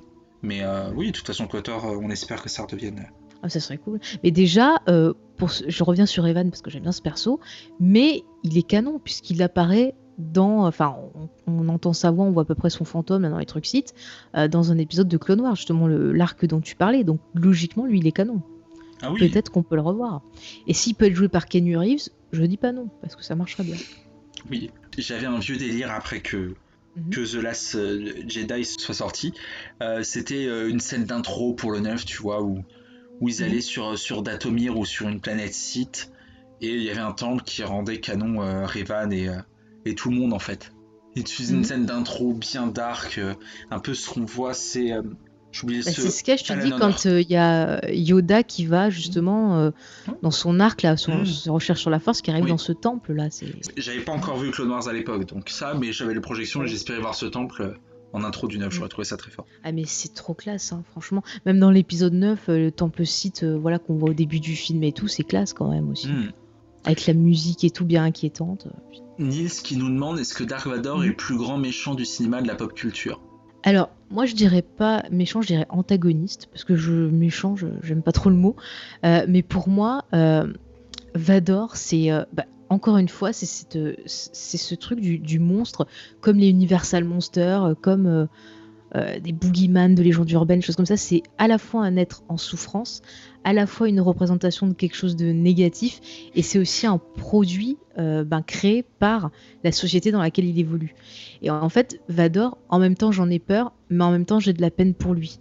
Et, je le trouve fascinant. Et euh, c'est vrai que c'est un personnage marquant, mais je- j'utilise jamais, en fait j'utilise de moins en moins le mot méchant dans les films, je préfère dire antagoniste, parce que euh, il n'est pas juste méchant, il, il a plein de... Voilà, il a plein de choses en lui. Même tu vois lecteur, je dirais pas méchant parce qu'il a plein de trucs en lui. Je dirais que c'est quelqu'un qui est à cheval sur la politesse et que s'il est pas content, bon bah il mange, voilà. Il est un peu inquiétant. Mais euh, tu peux pas dire qu'il est juste méchant. C'est c'est- autre chose encore plus profond en fait. Hmm, Tu, tu l'as bien dit, moi je trouve que c'est un Mm. personnage qui est. J'ai même pas envie. J'arrive pas à dire méchant et tout ça parce que Dark Vador c'est aussi un peu Anakin, quand même. Ouais. J'ai du mal à citer. Et je vais dire impensif et je pense que je vais peut-être m'attirer les foudres. Mais pour moi, c'est Mhm. même le plus grand personnage du cinéma pop culture. En termes d'impact Oui. et tout, parce que il est tout ça Mhm. et il est fascinant pour la trajectoire et pour ce qu'ils ont développé autour de ce personnage. J'aimais pas du Ouais. tout, je l'ai dit en- tout à l'heure dans le live, j'aime pas du tout le traitement qu'ils ont fait dans Rogue One par exemple, parce Mhm. que je trouve la force en fait. Et euh, maintenant, je viens de dire le mot, ça c'est la force en fait qui est associée à Mhm. Vador. J'aime pas du tout cette scène du couloir parce que elle n'est presque que brutalité pour moi. Pour moi, Vador n'aurait pas fait ça. Mais après, fallait être raccord et tout. Ouais, ouais, il fallait être raccord. Mais en fait, moi, quand je la vois, c'est-à-dire, je me place, je me dis, voilà, je suis un, un gars de la rébellion. Je dois absolument sauver ses plans. Et je vois ce gars qui arrive, qui euh, freine pour personne et qui avance comme un fou, qui va me buter. Forcément, je vais le voir comme un requin. Comme le requin des dents de la mer qui vient me bouffer, qui va tout balayer son passage comme un T-Rex, tu vois. Et donc, c'est normal pour moi que dans cette scène-là, il ait cette aura-là maléfique. C'est le démon, c'est euh, l'ange de la mort qui vient te tuer et que tu peux rien faire. Et, je trouve que c'est bien retranscrit dans, dans cette scène-là. Après, Vador, j'ai envie de dire, pour moi, c'est un possédé. C'est-à-dire qu'il est possédé par les sites, il est possédé euh, par euh, ben, tous ces trucs négatifs dont on a parlé, le, rejet, la colère, la souffrance, ces trucs comme ça. Quand on est en dépression, encore une fois, ou quand voilà, on a quelque chose qui, qui va pas bien, bah moi je le compare un peu à ces films de possédés, tu vois, euh, comme l'exorciste. C'est-à-dire qu'on a une force en nous qui nous fait du mal, qui fait du mal aux autres. Et pour moi, en fait, le- les, sites, euh, ce- cette espèce de refoulement, cette espèce de je cède à ces énergies négatives, pour moi, je le vois vraiment comme une possession. Et Palpatine, quelque part, je le vois un peu comme un équivalent de Pazuzu. Enfin, c'est c'est moi qui le perçois comme ça, tu vois. Parce que vraiment, euh, enfin voilà, moi je sais que la dépression, je l'appelle comme ça, mon petit démon, parce que quand ça te prend, ça te bouffe et t'as l'impression que c'est pas toi qui es responsable, en même temps que c'est toi aussi, que ça prend des trucs en toi, mais euh, que ça te manipule. Enfin, je sais pas comment l'expliquer. Et Vador, pour moi, je le vois comme un gigantesque possédé, en fait. Oui, non, je suis d'accord. Nils disait niveau pop culture, ça joue entre Voldemort et Joker. Alors, je connais pas assez le Joker, donc je vais pas dire. Bah, moi, c'est vrai que en comics, le Joker, c'est quand même un, un antagoniste qui est hyper intéressant parce qu'encore une fois, on peut lui faire le fait de pas savoir qui il est vraiment, d'où il vient, euh, qu'est-ce qu'il veut. Bah, ça le rend hyper angoissant, hyper menaçant parce que finalement, on sait pas comment le combattre. Parce que pour combattre son ennemi, il faut le connaître. Et si tu le connais pas, ben t'es désarmé. Et c'est hyper intéressant. Et pareil aussi, le, le jeu de face à face et de miroir avec Batman. L'un peut pas exister sans l'autre. Et, euh, on se dit bah finalement il peut pas avoir que du bien parce que s'il y a que du bien mais il y a plus de mal et il faut du mal un peu pour qu'il y ait un certain équilibre. Donc en fait le Joker et Batman bah on peut faire un parallèle entre la force et les sites aussi. Il peut pas exister que la force parce que c'est pas possible il y aura pas d'équilibre et il peut pas exister que les sites non plus parce que ça va pas il faut qu'il y ait les deux. Je suis assez d'accord euh, avec toi là-dessus du peu de lecture que j'ai. Pour Mhm. Voldemort je trouve que ça lorgne.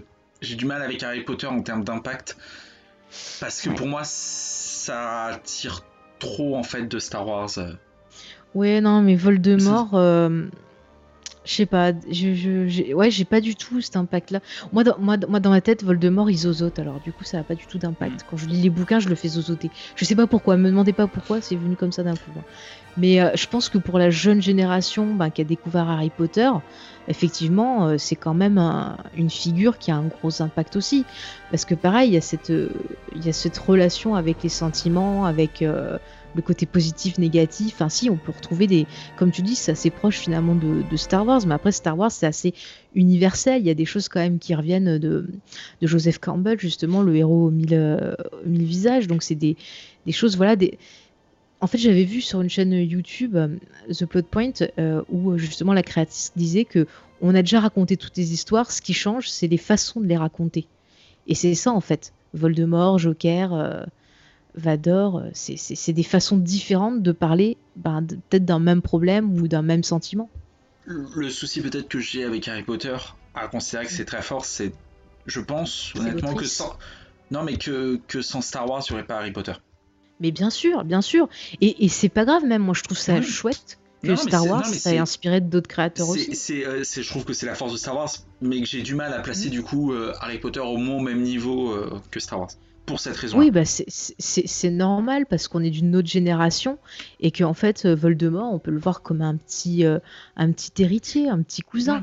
Mais c'est vrai que pour quelqu'un de plus jeune que nous, bah oui, effectivement, il aura peut-être découvert euh, Voldemort et euh, Vador au même moment et il peut les voir, voilà, du, du- au même niveau. C'est pas. C'était un peu teinté de mauvaise foi, hein, faut, on va pas se mentir. Mais comme le dirait notre ami Obi-Wan Kenobi, question de point de vue. Voilà. Il n'y a pas de mensonge, il y a juste des points de vue. Euh, je voulais te poser une question un peu. j'ai- J'aime bien la poser d'habitude, on fait des réalisateurs, je vais la poser là-dessus, comme ça s'il y a encore une ou deux questions qui reviennent dans le chat, on pourra les poser après. Mhm. Si tu devais retenir, allez, je vais pas être méchant en te donnant une scène, mais si tu Mhm. devais retenir une œuvre Star Wars et peut-être un personnage, ça serait qui? Euh, alors, une œuvre, tu veux dire un film, un livre, un truc Ça peut euh, être un film, un livre, un comics, une série, euh, un épisode de série. Bah, allez, euh, je vais retenir l'épisode 5 parce que quand je l'ai vu, ça m'a fait une super claque et euh, j'oublierai jamais. Je suis sortie, euh, j'ai fini le film en me disant mon Dieu, mais les pauvres, qu'est-ce qui va leur arriver? Oh là là, c'est de voir que justement, bah, c'était c'était il leur il leur tombait tout sur la figure et qu'ils pourraient abandonner à n'importe quel moment et puis à la fin ils sont là ils se regardent ils regardent vers le voilà vers l'au-delà en se disant non on n'abandonne pas on va se battre et j'avais trouvé ça formidable. Parce que ça m'avait hyper angoissé mais de voir que bah, malgré tout ce qui leur arrive euh, ils continuent à se battre j'avais trouvé ça chouette. Et j'y suis revenue plein de fois surtout à l'adolescence où euh, c'était très très difficile pour moi. Et euh, à chaque fois je me rappelais cette scène là et je me disais ouais il faut pas abandonner il faut toujours se battre. Et c'est vrai que Leia va y faire référence quand elle parle de la petite étincelle qui va permettre de hop de rallumer les choses. Il faut jamais s'avouer vaincu. Et je vais retenir ça oui et euh, un personnage. Alors moi c'est vraiment euh, ah je peux pas en garder qu'un. C'est trop dur. C'est trop dur parce que vraiment euh, Leia Ahsoka c'est ah c'est de l'amour. C'est de l'amour pour les deux. Voilà c'est Ah non, mais c'est en posant la question et en essayant de réfléchir, moi, à ce que ça serait pour moi, je me rends compte qu'elle est vraiment méchante. ah la Euh, question. Ouais ouais. Oui, la, la question de choisir. Non, euh, X, XP, euh, bah, si tu veux donner pour toi qui est le personnage le plus important, mais euh, je voulais moi savoir pour le vas-y chat, vas-y qui est pour Ouais. vous votre personnage préféré ou votre personnage le plus important? Est-ce que vous préférez c'est trop dur Moi, je, j'ai moi, envie je- de rajouter Ben aussi moi, je vais rester euh, fidèle à Vador là-dessus sur le personnage. Peut-être Rey. Moi, j'ai beaucoup de cœur pour Rey. ah mais elle est très bien cette petite oh là là là là Moi, j'ai j'ai- cool. j'ai aimé parce que pendant au moins deux films, j'ai cru que c'était quelqu'un comme moi. Et euh, en, en médecine, on a la notion du transfert qui est ultra importante et Mhm. j'ai complètement fait un transfert sur elle. Mais t'as raison, parce que c'est, elle est comme nous. Enfin, je veux dire, moi en tant que, que femme, même si elle est plus jeune que moi, il y a plein de thématiques où je me suis reconnue en elle. La quête d'identité euh, et l'affirmation de soi, c'est des trucs qu'on vit tous. Et, et c'est excellent. Et euh, au final, ouais, à un moment, on lui dit Ouais, vas-y, euh, t'es la fille obscure là, d'un de mes fils cachés, machin chose, t'es une palpatine. Elle, elle dit non. C'est pas parce que euh, je partage euh, peut-être de l'ADN avec toi, mon coco, que non, je vais accepter d'être ton truc.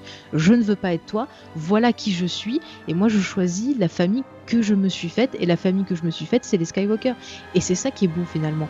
Parce qu'au final, dans la vie, c'est pas. euh, c'est pas parce que tu nais dans un certain truc que ça te définit. C'est ton chemin de vie, c'est ce que tu fais, c'est tes choix qui te définissent et qui te permettent de sortir plus grand, enfin plus grande, plus affirmée. Et ça, je trouve ça cool. Tu as parfaitement résumé euh, ça. C'est bien ce soir, c'est qu'on est quand même souvent d'accord. J'ai pas besoin d'expliquer, tu, tu, tu le fais parfaitement à ma place. Mais il faut me dire si je parle trop, hein, si tu veux parler. Parce que moi, Ah tout, je suis lancée. Et en truc, moi j'ai beaucoup de cœur, euh, certains le savent ici, j'ai énormément de cœur pour Clone Wars. C'est pour moi, c'est euh, c'est tout Star Wars. Je grossis le trait, mais en tout cas, c'est tout ce que j'aime dans Star Wars.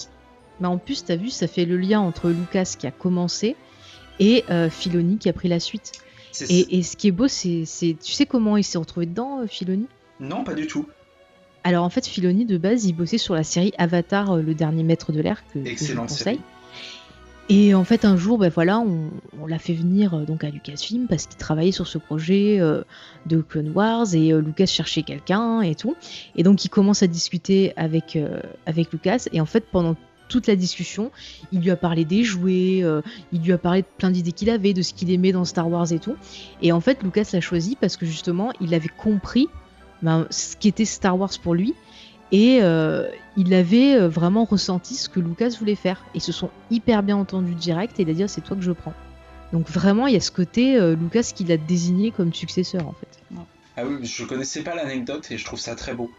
Clone Wars, c'est aussi. euh, moi j'aime beaucoup, je suis- encore une fois, je suis un gamin de la prélogie, et donc il y a toute cette richesse d'univers, tout Mhm. en ayant un, un traitement des personnages ou un traitement euh, narratif qui ressemble beaucoup à la trilogie originale, je trouve. Il y a une belle symbiose entre les deux, je trouve. Ouais, ouais, je te dis, ça fait un bon complément. Euh, ça permet aussi de bien lier un peu plus, ben voilà, les, la prélogie, la trilogie et tout. C'est non, c'est top Clone Wars. Et Nils qui nous demande un mot sur Jar Jar Binks, déjà c'est le plus grand des sites, hein, tout le monde le sait. Mais oui, bien sûr. Voilà, C'est c'est le comment il s'appelle le Kaiser Sosé de, de Star Wars en fait. c'est ça. Et euh, Mais en fait, le pauvre Jar Jar Binks. Enfin, je comprends au départ, il voulait faire un perso qui amuse les petits. Mais le problème, c'est que la façon dont il lui a demandé de faire ses lignes à l'acteur et tout, c'est insupportable, ça fonctionne pas. Mais ce qui est encore plus euh, horrible et triste, c'est l'histoire de l'acteur qui s'est fait harceler euh, à un point qu'il pensait se suicider et tout. Et je trouve ça hyper beau que lors de la dernière célébration, euh, il ait eu une standing ovation et que justement les gens aient été touchés par son histoire, le fait qu'il ait dit à quel point il a mal vécu cette prélogie parce que justement, encore une fois, certains fans toxiques euh, savent pas faire la différence entre fiction et réalité et s'en sont prêts à lui. C'est un peu comme le, le petit gamin qui joue Anakin, quoi, qui a fini le pauvre euh, dans un voilà, état. très très mal. Moi j'aime bien finalement ce qu'ils en ont fait en fait à travers euh, Ouais. bah, les deux films suivants plus Clone Wars. J'aime bien finalement Mm. la route de Jar Jar. Par contre, dans un des bouquins canon, euh, c'est pas sympa ce qu'ils y ont fait. hein. Je sais plus dans lequel c'est, mais il y a un des bouquins canon, à un moment on parle de lui, en fait le mec c'est devenu un SDF et il y a tous les gosses qui se foutent de, de sa gueule, quoi. Je fais, ok. Tu sais, c'est histoire de faire Ouais. plaisir aux gens qui l'aiment pas, quoi. Malheureusement, ça quelque Mm. chose qui a été fait de temps en temps. Bon, Est-ce qu'il y, a Non, une- mais c'est triste, peu cher. est-ce qu'il y a une dernière question qui subsiste ou est-ce que vous voulez qu'on passe au quiz?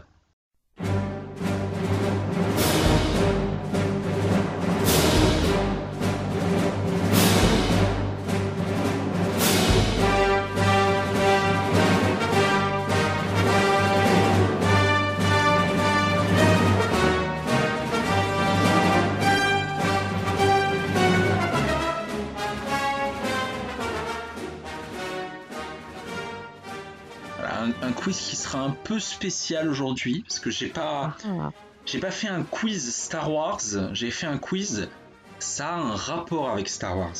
oulala. Non, parce que comme les gens sont très bons, j'ai décidé de d'aller chercher encore plus loin. Donc ça a un lien avec euh, l'univers Star Wars. Mhm. Donc c'est Rick Cornichon qui écrit ça le 12 mai 2010. George Lucas commet l'erreur de représenter euh, l'étape la plus guerroyante de la saga euh, de cette manière, alors que la force de sa franchise est avant tout d'être un space opéra incroyable. Et quoi d'autre de plus désolant que découvrir techniquement un film de mauvaise qualité et saccadé, afin de mettre en scène un scénario inutile ciblé entièrement vers un public jeune, par un humour et des dialogues de très bas niveau, des personnages bâclés voire énervants, des incohérences énormes avec la saga, un désordre complet et un non-respect des priorités. En bref, pas grand chose à sauver de cette catastrophe si ce n'est une scène ou deux et une composition musicale tribale assez bonne. Mais de toute évidence, ce n'est pas du Star Wars, stop au massacre. C'est le holiday spécial Non, ça aurait pu, mais ce n'est pas. Coco Lapin, qui le 26 août 2009 dit nul et sans intérêt, ce film s'adresse avant tout aux petits bébés et aux grands enfants. Ça serait pas euh, la caravane du courage Non, et ce n'est pas le retour du Jedi proposé par XP. euh, non. Menace fantôme Non. Death Star euh, 7777 qui est écrivé le 15 juin 2012. Ce film est génial lorsque l'on n'a pas dépassé les 5 ans. On se croirait dans un jeu de construction tellement tout est si cubique, simpliste. Les Oh. Lego Non. En plus, c'est sombre, bref, c'est moche à regarder. Ensuite, l'histoire. C'est la menace fantôme en 3D. Non Non. Il y a de l'idée. Ce n'est pas la revanche des sites non plus. Ensuite, l'histoire, mais c'est quoi cette histoire? L'attaque des clones. Non. Jabba le Hutt qui devient gentil. Ah, ça vient d'être trouvé dans le chat. Ah, c'est Clone Wars C'est Clone Wars, pensé. et en l'occurrence, c'est les critiques de Clone Wars, le film. Ah ouais, ils étaient pas sympas, dis donc. Ouais, et qui s'est bien fait charcuter. euh. Voilà, j'ai essayé de pas dire animation parce que je, je me suis dit que ça allait être un Ouais. peu facilement la. Voilà. Je pensais pas. Remarque, la trilogie, ils avaient pas des super bonnes critiques Mm. aussi euh, à l'époque où c'est sorti, hein, ça on oublie. hein. Anakin, qui est une apprentie qui disparaît dans l'épisode 3, c'est très drôle quand on voit la fin de la série, euh, et qui est pire que Jar Jar. Et pourtant, c'est dire si je le déteste. Enfin, les scènes de combat mal orchestrées parfois inutiles. À quoi sert le combat au début du film à part faire du remplissage? Accessoirement, euh, on peut noter que c'est un peu comme ça que commencent beaucoup de films Star Wars. Je suis pourtant fan de Star Wars, mais là, je suis vraiment déçu parce que cette saga nous a offert tellement ce film est nul et n'a absolument rien à voir avec les six films qui, eux, sont géniaux. Après, le film, enfin, c'est pas vraiment un film, c'est juste trois épisodes qu'ils ont mis comme ça à bout en fait. Mm. hein. C'est pour ça que c'est pas tip top. Et comme j'ai vu qu'il y avait des réponses euh, très spécifiques, je me dis que j'ai bien fait de faire un quiz assez relevé. Alors le, le quiz suivant, c'est la présentation, euh, la fiche technique du film. C'est un Mhm. film, donc ça a un rapport avec Star Wars. C'est un film qui a été produit par Joe Layton. À la musique, on retrouve Ian Fraser. À la photographie, on retrouve John B. Field. Au Bon, c'est costume, pas les Ewoks ça non. Ah, moi je les attends, mais Ewoks. Les costumes, c'est Bob Mackie. Les décors, c'est Gareth Lewis. La réalisation, c'est Steve Binder.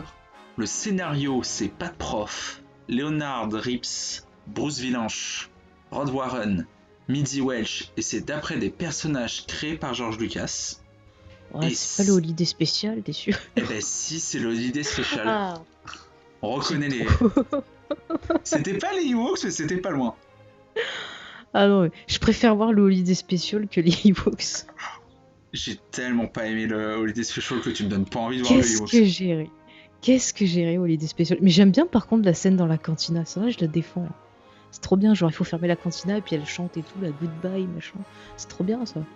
Non, après les Ewoks, euh, j'aime pas du tout. Déjà, je les aime pas dans, dans l'épisode 6, alors ouais. Pour la dernière épreuve, j'ai pas choisi de partir Mhm. sur le résumé foireux, c'est je vais refaire ce qui a été fait euh, mardi dernier. C'est en, en 11 anecdotes cette fois-ci.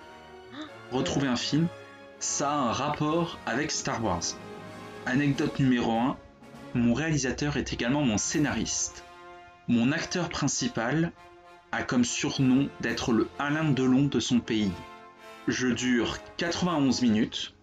J'ai eu le droit à une suite dans lequel on peut apercevoir entre autres l'ancien footballeur Pascal Nouma. Bon, je sais absolument pas qui c'est.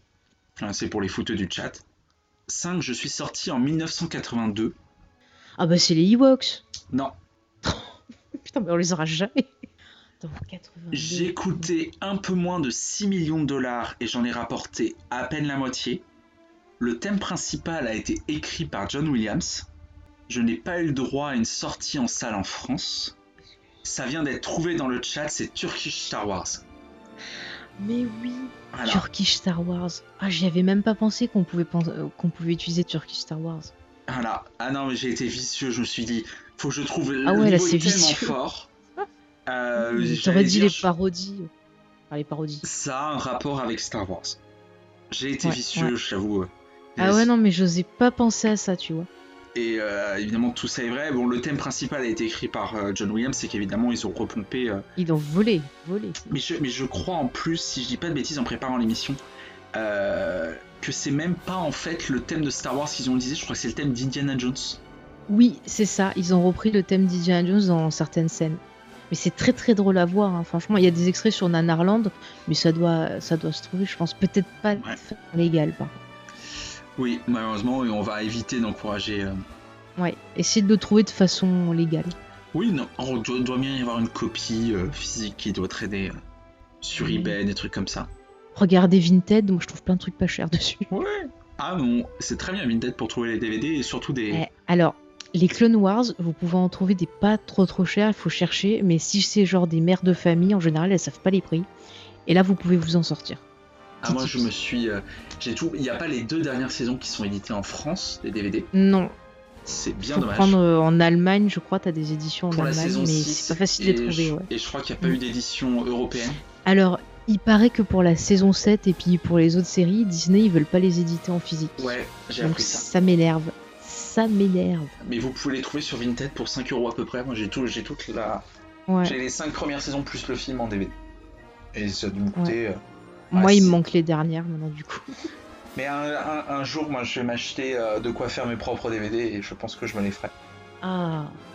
Tu sais, j'aime bien les cadeaux. non, je rigole. Je note. Les affiches de films aussi sur Vinted, oui, si vous avez de la place sur vos murs. Ouais, on trouve plein de choses. Même des bouquins de ciné, genre le Star Wars euh, décrypté. Moi, je l'ai trouvé, euh, genre, je l'ai eu à 10 euros sur Vinted. Ouais, enfin, il y a, y a- plein de trucs, mais je, je pense que c'est dispo. Et, euh, Normalement, d'habitude, je, je dis s'il y a un bouquin conseillé, mais je pense qu'on a conseillé pas mal. Il y a un truc que je veux conseiller absolument. Ah, c'est un film. Euh, regardez la parodie de Star Wars par Mel Brooks, s'appelle Spaceballs, la folle histoire de l'espace en français. C'est excellent. Je connais ce film par cœur. Ça me fait toujours mourir de rire. Foncez, foncez. Je sais pas si c'est disponible sur une plateforme, mais en le trouvant en, DVD ou en Blu-ray, euh, c'est excellent. Et moi, en bouquin, il y a un, des livres Star Wars qui m'a fait toujours rêver. Je me suis, j'ai sauté pas, je me suis acheté le premier volume parce que c'est en deux volumes. C'est tout l'art de Ralph McQuarrie parce qu'on n'a pas parlé de Ralph C'est McQuarrie. magnifique. C'est Mais magnifique. c'est Oh là là. c'est- des grosses éditions. Alors c'est un, Ouais. c'est un budget. Mm. Mais Ra- Ralph McQuarrie, pour ceux qui connaissent pas, c'est celui qui a fait tous les dessins, euh, tous les Ouais, storyboards, il a fait on peut dire. C'est ça, tous les storyboards, tous les trucs préparatoires, et des choses ont été repris dans les designs des films. Et même encore maintenant, on a des designs de ces dessins euh, préparatoires qui sont repris euh, dans les dernières œuvres. Par exemple, quand euh, vous voyez l'épisode 7 euh, sur, sur Jakku, il y a plein de trucs d'architecture qui viennent de dessins justement de, de ce monsieur. Donc c'est c'est vraiment une grosse, grosse importance, c'est toute l'identité visuelle de la saga en fait. Voilà, moi, je pense qu'on en a conseillé les trois bouquins Star Wars. euh, Si, moi, je, conse- je conseille aussi euh, toute la collection qui s'appelle euh, Tout l'art 2. Donc, vous avez euh, tout l'art du réveil de la force, tous les films et tout ça. C'est euh, c'est très très intéressant parce que ça vous montre chaque étape de production. Et vous avez de très très beaux dessins, pareil, préparatoires et tout. Et puis les guides officiels euh, qui sont aussi euh, bah, une mine d'infos sur les objets. euh, on peut avoir des petites infos qu'on n'avait pas vues grâce, par exemple, à un détail d'un costume et tout. Enfin, c'est- très très intéressant. Ouais, ça élimine beaucoup. Je parlais des dessins préliminaires que j'avais vus à l'époque de Colin Trevorrow. Ils sont dans Mhm. tout l'art de l'ascension Oui. de Skywalker. Ça fait quelques, quelques lectures pour ceux qui veulent s'intéresser, mais c'est un univers très riche. Et On n'en finira jamais de l'étudier. Et c'est la beauté de ce qui. Puis je pense Mhm. que vous pouvez trouver aussi des très bonnes fanfictions euh, sur internet. Euh, sûrement. Je, Sûrement, j'en lis pas. je sais pas si tu en lisais. Enfin, je- je- Non, non, mais euh, des fois quand je cherche des infos, tu vois, sur des films comme ça, je tombe sur des trucs genre euh, n'allez pas sur Tumblr parce que l'autre fois je cherchais une image justement d'un dessin préparatoire et en fait je suis tombée sur un truc mais dégueulasse. Je fais non c'est bon, je m'en vais. Faut qu'ils arrêtent là, les trucs pervers. Euh, c'est bon. Il y, a, il y a des podcasts aussi, c'est vrai, euh, XP. C'est l'occasion de rappeler qu'il y a une très bonne série de podcasts, podcast qui est fait par un certain XP et une certaine Fake. On en a fait un pour l'instant. c'est un très bon, très bon épisode, ça dure 2h30 je crois. Où vous revenez sur la menace fantôme. On avait envie vraiment d'en parler parce que c'est vrai que c'est un film qui, qui s'en prend plein la poire depuis tout le temps. Et il y a de très bonnes choses dedans. Et c'est vrai que je suis très contente d'avoir pu en parler avec XP parce que c'était chouette de parler de toutes ces étapes, de parler politique dans Star Wars. On a fait plein plein de thématiques. C'était cool. Après de 4, heures. on a fait. Ah ouais. Alors, pour l'avoir écouté, euh, ça passe à une vitesse folle et c'est très très bon. C'est euh, XP le disait, si vous n'avez pas envie euh, de lire Star Wars décrypté, je pense que vous pouvez écouter ce podcast-là et c'est au moins aussi bon en termes de contenu au moins sur la menace ah, fantôme. C'est gentil. Voilà. C'est gentil. On peut te retrouver également sur Comics Discovery avec James. C'est ça, euh, c'est tous les mardis pour le live et puis après ça sort en version podcast. Euh, vous pouvez aussi me retrouver dans Geek en série. Alors là en ce moment je suis en vacances, mais normalement c'est un épisode tous les 15 jours, donc là on reprendra en septembre.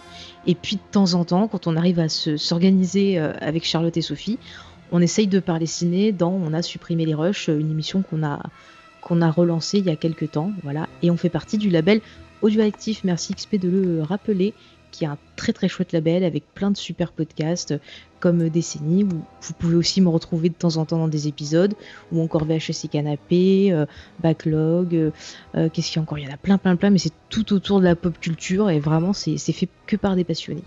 Je vais te remercier Faye d'être venu pour cette, pour cette émission, c'était passionnant. Moi j'ai pas vu le temps passer, je sais pas pour le chat, je sais pas pour toi. Bah, j'espère que ça a plu. Moi, en tout cas, j'ai passé un excellent moment. Ça m'a fait vraiment plaisir de pouvoir partager ben, mon ressenti, euh, ma vision de cet univers. Vraiment, c'est un, univers de cœur et euh, ça me fait plaisir de rencontrer d'autres passionnés, pareil, euh, de, cet univers. Un, c'est un vrai plaisir de t'avoir eu avec nous, vraiment, d'avoir pu discuter entre passionnés. Et moi, je vous dis rendez-vous à mardi prochain où j'aurai la chance l'immense chance de recevoir XP qui oh viendra. Et voilà, et moi je fais une émission en même temps, je pourrais pas écouter.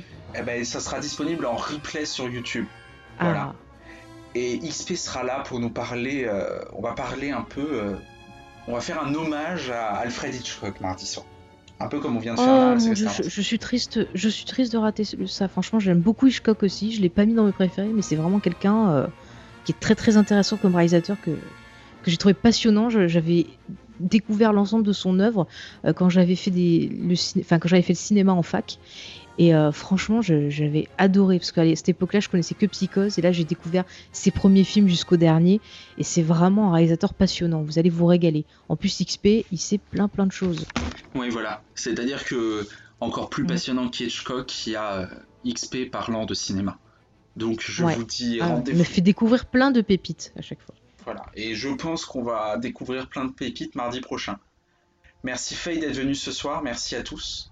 Ah bah merci encore de m'avoir invité et bisous à tout le monde dans le chat. Bisous, bisous et je vous souhaite à tous une agréable nuit. Kenavo, comme on dit par chez nous. Salut.